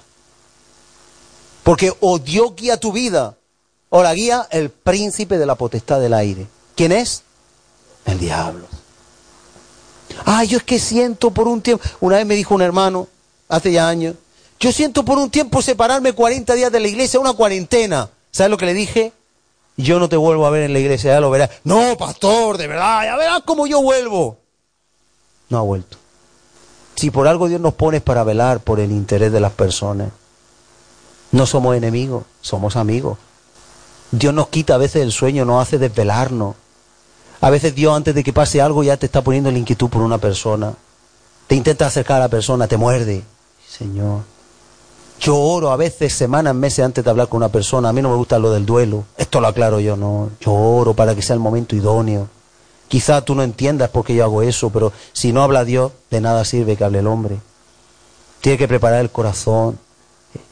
Eh, eh, es tan fácil dar un consejo y tan difícil entender que podemos cargarnos la vida de una persona. Con un consejo que demos mal. Por eso hay que llevar mucho cuidado con, las consejerías cuando no estamos cualificados. Porque puede ser que aconseje tu corazón, no la palabra y el Espíritu de Dios. Te voy a poner un ejemplo. Yo entre mis hijos pueden decir, uy, que viene papá, ¿qué hacemos? Hemos roto el mando de la tele. ¿Qué ha pasado? No lo que digo ahora, pero... Ah, pues... Y puede dar alguien puede dar un consejo no idóneo, ¿verdad? Pero se están engañando a ellos mismos. Y en la necesidad, en la inmadurez, pueden dar un consejo que no es el correcto. Tengo un examen, no me lo sé. Ah, pues di que estás enfermo o enferma. Eso no es un consejo válido. ¿Sabes qué fácil es desviar la vida de una persona por un consejo incorrecto? Si tu boca no la palabra de Dios, cállala. Mejor no hablar la palabra de Dios lo que salga de nuestra boca, hermano. Si no lo tienes claro, ya, orar. Para mal, yo me admiro cuando las personas tienen esa vena consejera, si supieran lo difícil que es dar un consejo. Yo muchas veces tengo que decir, ay, Señor, como tú no me des el consejo, ¿qué digo yo aquí? Porque yo no puedo decir lo que siente mi corazón. Mira, a mí me han llegado a, pedir un consejo y me han dado ganas de decir, coja a tu hijo, le da una paliza, si no trae lo que se la doy yo. Pero es en mi corazón. Y otra vez me han dado ganas, pues sepárate ya y deja de sufrir. Es mi corazón. Pero una persona que tiene la responsabilidad de marcar la pauta de una vida, de poder mandarle al infierno o al cielo si te obedece, es muy delicado, hermano. Y hay personas que dan los consejos como si fueran repartir una tarta. ¿Qué problema tiene? Ah, eso es muy fácil, toma. la solución. Y a veces hay que orar y meditar y hacer ayuno y oración. La desobediencia nos hace esclavos del príncipe de este mundo. La obediencia, la sumisión a la palabra de Dios y a nuestros pastores nos hace andar en el camino correcto. ¿Y sabes para qué? Lo dice aquí. Dice que nos sometamos porque velan por nuestras almas como quienes han de dar cuenta. Dice, para que lo hagan con alegría y no quejándose. Pero dice algo muy importante, porque esto no os es provechoso. ¿Sabes lo que quiere decir eso? Que el beneficio te lo llevas tú, o cualquier persona en la iglesia que sea, cuando se somete, cuando se ve como inferior, cuando es capaz de dejar... Eso pasa muchas veces con pastores jóvenes, yo ya me falta el pelo, parezco viejo, pero cuando hay un pastor jovencito, 20 años, la gente no se somete, o cuando no ha tenido estudio, y, y empezamos a mirar el instrumento, empezamos a mirar, a juzgar, pero si es un pastor de Dios, ojo, si es un pastor de Dios puesto por Dios. Nosotros tenemos que entender que tenemos que fiarnos, ponderar, tener, tener como, como base, darle credibilidad, darle certeza, darle peso a lo que nos va a decir. Hay algunas personas que ya van por delante. No, no, no, si eso ya lo sé. Yo a veces hablo con muchas, muchas personas de todo tipo, creyentes, ¿no? Y de esta iglesia y de otras. Y, va a dar un consejo y dice, mira hermano, sería bueno y antes de que lo diga, sí, sí, ya lo sé, Dios me lo ha dicho. Ah, vale, vale, bien. Bien, bien, está bien. Bueno, pero por si acaso, ah, me va a decir lo que yo, eso ya lo sé, yo oro mucho, yo, ah, vale, vale, bien. Pues yo ya digo, pues ya aquí me callo. Yo no voy a imponer nada. Y ya digo, aquí no hay problema de ese tipo, pero yo te lo someto para que lo guardes en tu corazón. Por si el día de mañana estás en otro lugar, o por si tienes que animar a alguien a tomar una decisión. ¿Estamos entendiendo? Pero el que se lleva el provecho, ¿quién es? Nosotros. Hermano, somos nosotros. En la nueva traducción viviente dice, ah, pues eso no lo he cogido, así que era con el corazón, pero ya te lo leo, ya que lo he dicho. El corazón humano es lo más engañoso que hay y extremadamente perverso. ¿Quién realmente sabe qué tan malo es? Eso es lo que dice la traducción eh, eh, eh, viviente. Y nosotros tenemos que entender que nuestro corazón nos lleva a la deriva y que en otras versiones, en otras traducciones dice que nosotros somos los que nos llevamos el beneficio si nos sometemos, si nos sujetamos, si tenemos por cualificada la opinión o la instrucción que nos dan nuestros pastores. Ahora vamos a terminar con el problema de la pérdida de la sensibilidad. ¿Por qué ocurre todo esto? Vamos a ver rápidamente eh, solo tres puntos. Es rápido y terminamos pero hoy tenemos que terminarlo. Efesios 4:19, la pérdida de la sensibilidad, vamos a ver. Efesios 4:19. Un poquito más, hermano. De todas maneras, los que se iban ahí ya se han ido. Pues. Efesios 4:19. Para eso traemos la comida, para no tener prisa.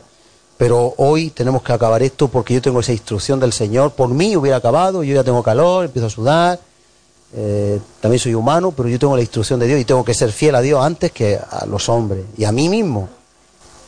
Efesios 4 y 19. Dice así.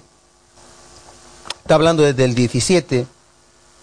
Esto pues digo requiero en el Señor que ya no andéis como los otros, los que andan en desobediencia, en la corriente del mundo, que ya no andéis como los otros gentiles que andan en la vanidad de su mente. Hemos hablado de la mente, hemos hablado del corazón, lo hemos visto en ese versículo, que, que lo hemos leído antes y que de ahí hemos estado sacando la enseñanza. Eh, en Efesios 2.3 decían la voluntad de la carne y de los pensamientos. Ahora nos dice aquí, esto pues digo y requiero en el Señor que no andéis como los otros gentiles que andan en la vanidad de su mente, hacen la voluntad de la mente, ahora quiero esto, ahora quiero lo otro. Ahora me apetece esto, ahora me voy a la discoteca, ahora me voy a la iglesia, hoy no voy a la iglesia, hoy llueve, hoy, no, hoy me voy a mojar, no, pues no voy.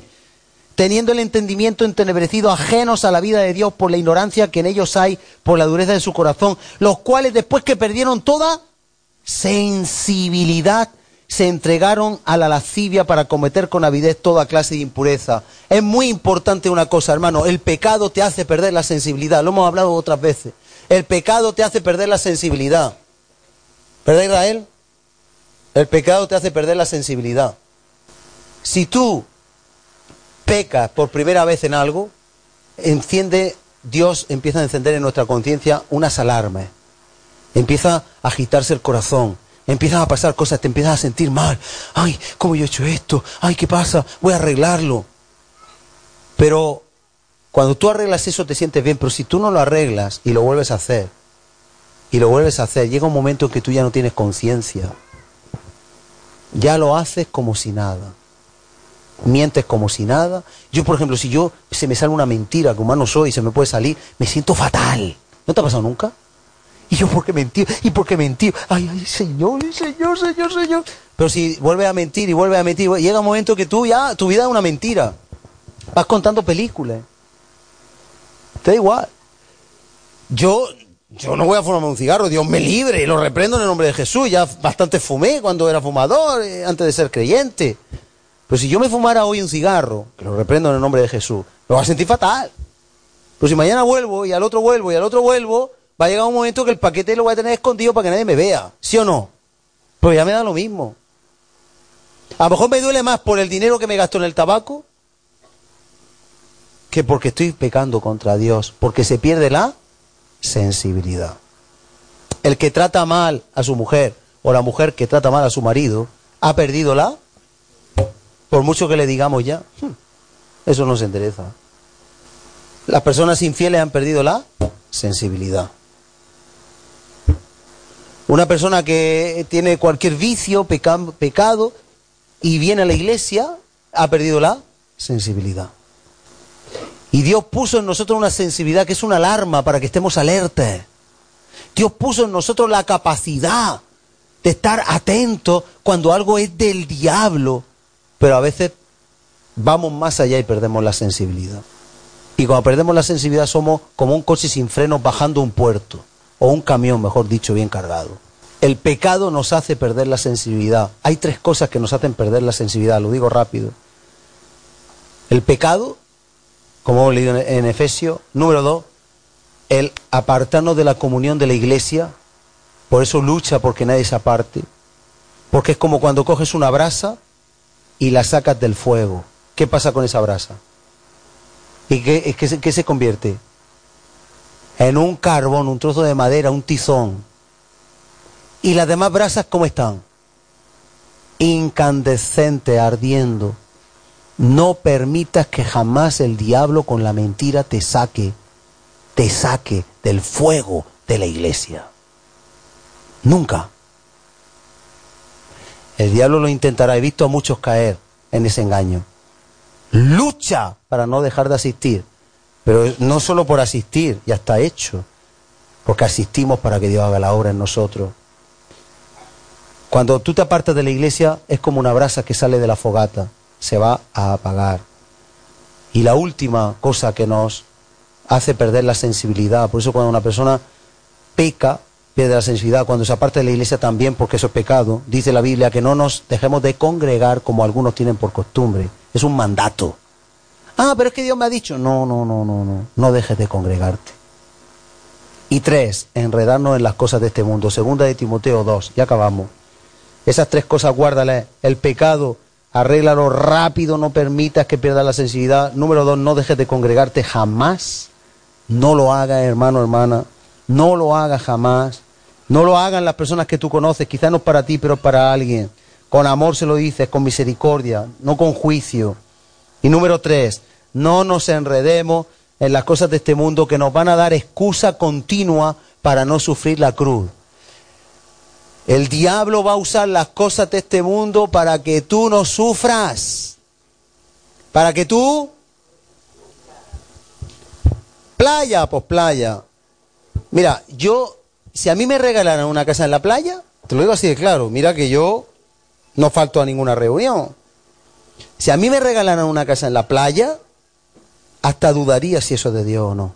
Otra cosa es que Dios me mande a la playa porque hay una iglesia allí o lo que sea. Pero yo no me, yo me cuido mucho, hermano, hermana, y cuídate tú y, y tenemos que seguir cuidándonos todos de las cosas que nos enredan. Hobbies, aficiones, desembolso, juegos, no solo juegos de azar, juego, todo lo que tenga que ver con, con que tú ganes algo, cuidado, que te enreda, que te enreda. Sé buen administrador en tu casa, administra bien tus finanzas, sé fiel con Dios, pero lleva cuidado, hermano, hermana, que el diablo sabe hacerlo, que perdemos la sensibilidad, que nos vamos por la corriente de este mundo. Igual que en la iglesia no puede entrar la corriente de este mundo, en tu vida tampoco debe. No imites lo que hace el mundo. Y dice en 2 de Timoteo, hemos dicho, capítulo 2, dice así. Vamos a leer, es lo último que vamos a ver ya. Venga, ánimo, que queda poco. Parece que te tengo que dar el pésame. ¿Estamos aquí? Ya no pregunto otra, ¿eh? Me desmoralizo. No estamos viendo una telenovela que sacrifican niños para que tenga éxito. Estamos leyendo y meditando la palabra de Dios, que te puede hacer sabio para la salvación. Eso es importante.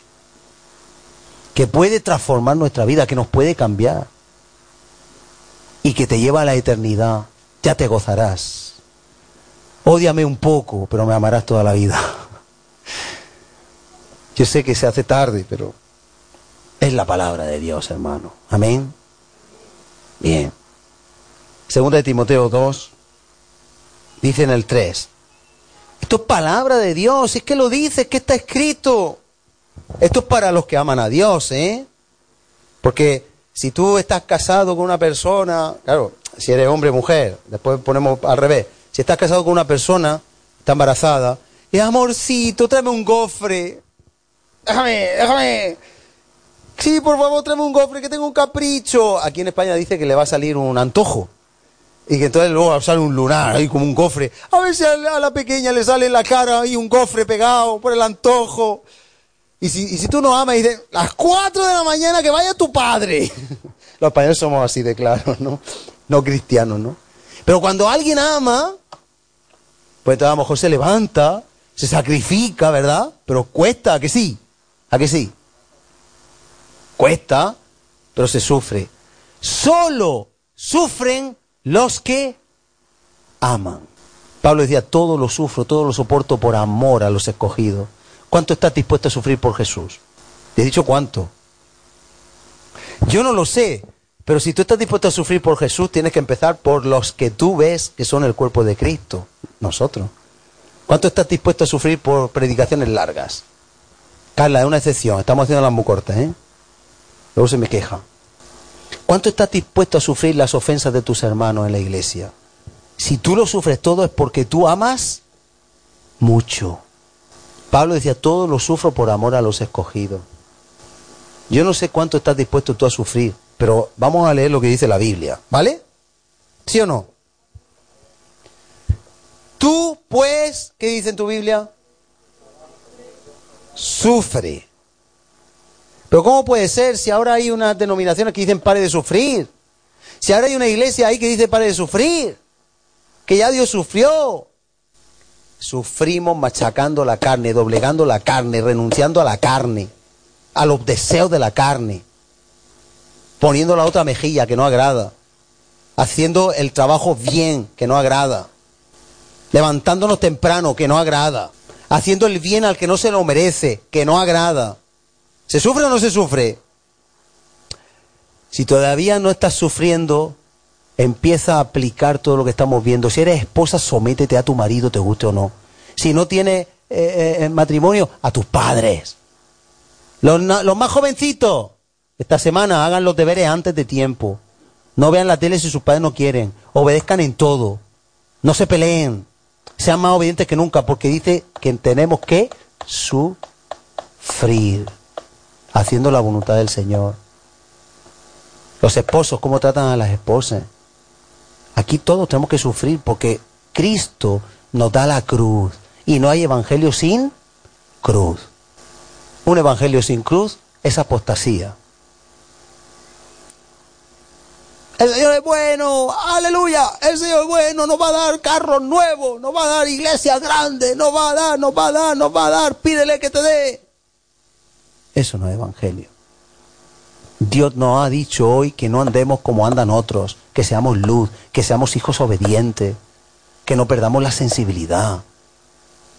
El Evangelio implica sufrimiento. Nos ha dicho que cuando desobedecemos el consejo de un pastor o de la Biblia, que tiene que ser el consejo bíblico, estamos siendo inmoldeables, eh, rebeldes. Y yo tengo las definiciones ahí bien apuntadas, y esto lo tengo por escrito, y eso lo paso a quien quiera impersuadible, contumaz, rebelde y desobediente. Esa es la palabra usada. Pero sin embargo, cuando nos sometemos, entonces somos moldeables. Sufre penalidades como buen soldado de Jesucristo. Y los soldados sufren, ¿eh? Los soldados sufren. A las 4 o las 5 de la mañana que los levantan. Y nevando, y en calzoncillo, nevando. Y, los... ¡Ay, qué frío! Y los pueden hacer flexiones. Esas cosas se, se ven en los soldados, ¿o no? Somos soldados, sufrimos por Cristo, nos pone el ejemplo, que el soldado le incomoda. Las botas tienen que estar limpias, la ropa planchadita en su sitio, dispuestos para salir. El otro día, hace un par de semanas por ahí, estuve, viendo un documental de un policía que estaba por países latinos, viendo, y creo que estaba en México, por ahí, y se infiltra con los policías y dice, esta policía es peor que un ejército y los entrenaron a las 4 de la mañana los levantaron a hacer flexiones para ir contra los narcotraficantes a las barriadas y empieza flexiones y dice, son las 5 de la mañana y estoy destrozado. De ahí en guardia y hacían guardia de una semana, me parece, de cinco días sin dormir. Y esto es inhumano, esto en España no pasa. Aquí hacen una guardia de 24 horas y descansan cinco días. Y ayer era una guardia de, guardia de cinco días. Sin dormir. lo digo porque la policía de aquí, aunque sufre, ya no sufre tanto como en otros países. Y, llevan al, reportero, lo llevaban en, un, en una camioneta así como la de Cleo, y lo llevaban y decía, ¿y aquí la seguridad qué? Dice, aquí si te caes te mata y ya está. en México, tú lo viste, ¿verdad? Y aquí estamos en todo peligro, que, que si, si, pasa algo nos caemos y nos matamos, pero aquí vamos a, por todas. a no sé cuánto por la calle. Peligro, sufriendo como soldado. Era una fuerza de élite como soldado más que policía. Y yo digo, ¿cuánto sufrimos los cristianos por Cristo? Y yo digo, somos merengue. Quejicas. No damos nada por Él. De lo que podemos dar no damos nada. Cuando tenemos un hobby, un capricho, ¡oh! donde ponemos el ojo, lo conseguimos. Pero por Cristo, ¿qué le damos a Él? Él puso el ojo por ti. ¿Cuánto le damos? ¿Cuánto nos sacrificamos? Yo lo decía ayer en la reunión de oración. Muchos no, no vienen y es bueno que te lo diga. Países que recorren siete y ocho horas por la selva andando para ir a la iglesia. Y yo digo, Señor, ¿cuándo veré yo eso aquí? No que haya selva, sino personas que hagan lo que sea por venir porque tienen hambre, porque no quieren fallarse al, fallarle al Señor. ¿Cuándo veré yo eso? Yo lo veo, ¿eh? Lo veo, pero en todo, no. Y no lo digo en todo, hay muchos que no están, yo no lo digo por ti. ¿Cuándo veré yo a la gente perdiendo de sus derechos, de sus intereses, porque, porque el reino de Dios crezca? Lo vimos. Tú acuérdate cuando estábamos aquí en la construcción, gente vendió coches, sacaron el oro, lo vendieron todo, venían aquí, dejaban lo que fuera. Qué hermoso lo que vivimos aquí. ¿Te acuerdas de eso? Pero eso parece un sueño lejano. Eso fue un avivamiento que Dios trajo precioso. Fue algo precioso. Yo sé que si hubiera que volver a vivir eso, o Dios lo hace o imposible. Pero esos primeros cristianos daban todo por Cristo, hasta la vida. Y es triste que o viene persecución, y entonces sí, estamos dispuestos a lo que sea cuando vemos que nos jugamos el, cuello, o si no viene persecución, somos cristianos de pacotilla, de segunda, de tercera y de cuarta. Estamos a años luz del cristianismo auténtico y verdadero. Por eso si viniera ahora un encapuchado y dijera, el que sea cristiano que lo diga, que lo mato. Yo prefiero saber que no saber nada de quién diría sí o no. Porque si no somos capaces de dar lo que nos cuesta, cuánto hemos predicado de Ornán, Jebuseo, cuánto, cuánto, hemos predicado de dar lo que nos cuesta, no estoy hablando económicamente, de un madrugón, de un renunciar. Es que, es que el diablo se nos, se nos mete por medio, intercepta el camino de, de ser luz, de ser soldado. Nos mete un montón de cosas en la cabeza, nos mete un montón de distracciones, de preocupaciones, de cosas para que no atendamos los asuntos del Señor. El diablo es un estratega, es un suplantador. Acuérdate que uno dijo, no, yo acabo de casarme, tengo que entender ahora ocuparme de la familia. No, yo acabo de comprar una yunta de bueyes, tengo que encargarme de la yunta de bueyes.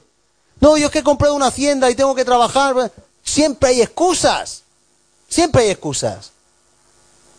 Y yo, digo, Señor, pero si nosotros tenemos excusas no somos dignos.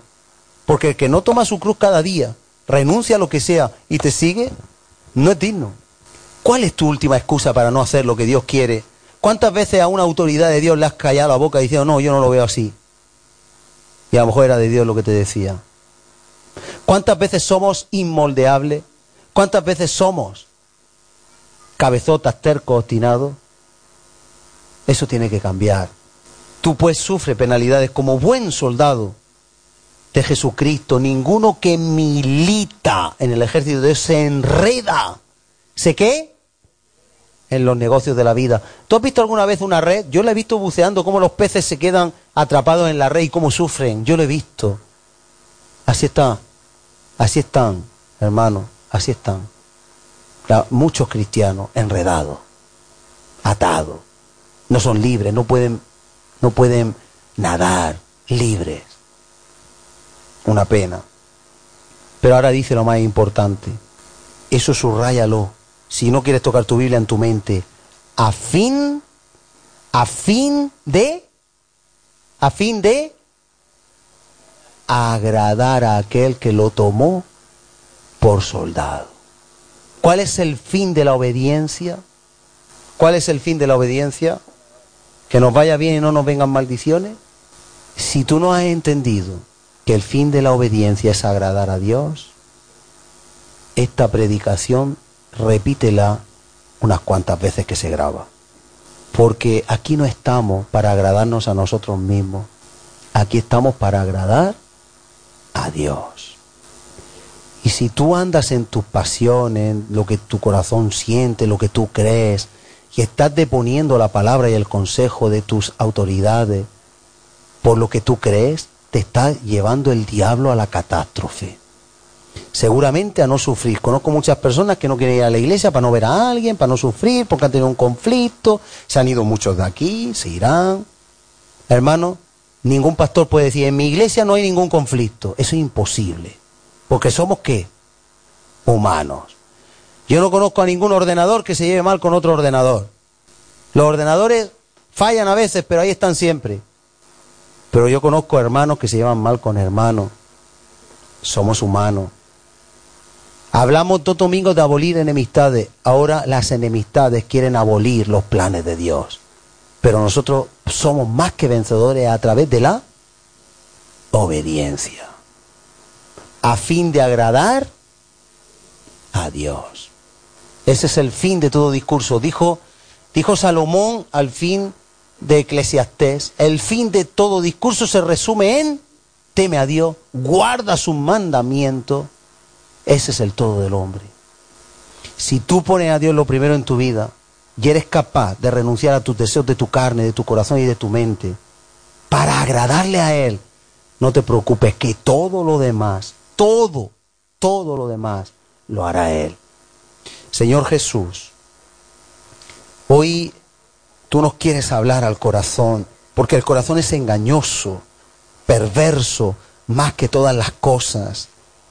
Hoy tú nos quieres llevar, vamos a adorarte, Señor, diciendo, consume con tu fuego todo lo que hay en nosotros que no te sea agradable, porque es a fin de agradarte a ti. Y quizá hay obstáculo, quizá hay impedimento, quizá hay cosas que nosotros estamos viviendo que no, que, que, nos tienen atrapados y enredados. Quizá nuestra opinión, nuestra mente, quizá nuestro corazón, nuestros deseos, nuestros anhelos están haciendo que muchas cosas que hacemos sean un desvío y el príncipe de este mundo esté tomando lugar sobre nuestra vida. Pero hoy nos levantamos como hijos de obediencia no queremos ser desobedientes, obstinados, tercos, rebeldes.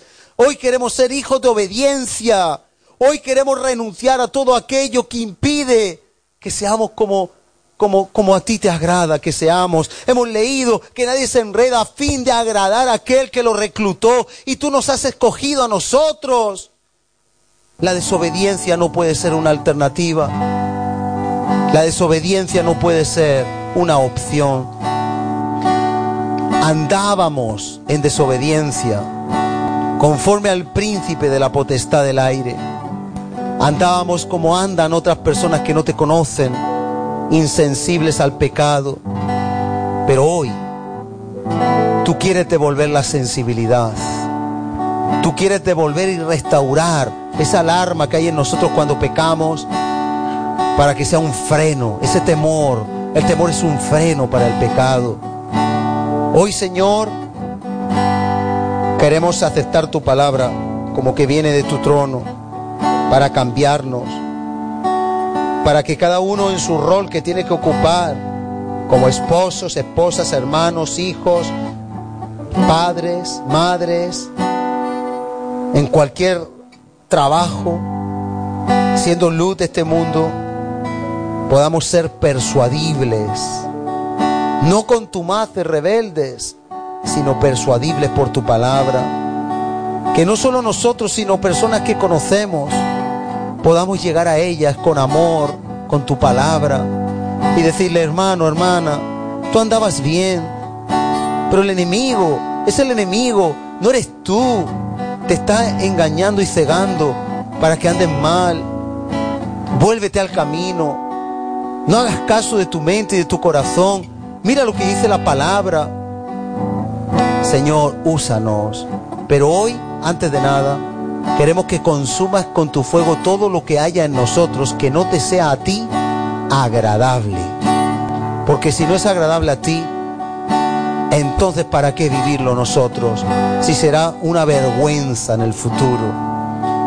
Señor, que guardemos el espíritu, el rema de esta palabra y lo pongamos por obra cada día de nuestra vida en el nombre de Jesús. Amén.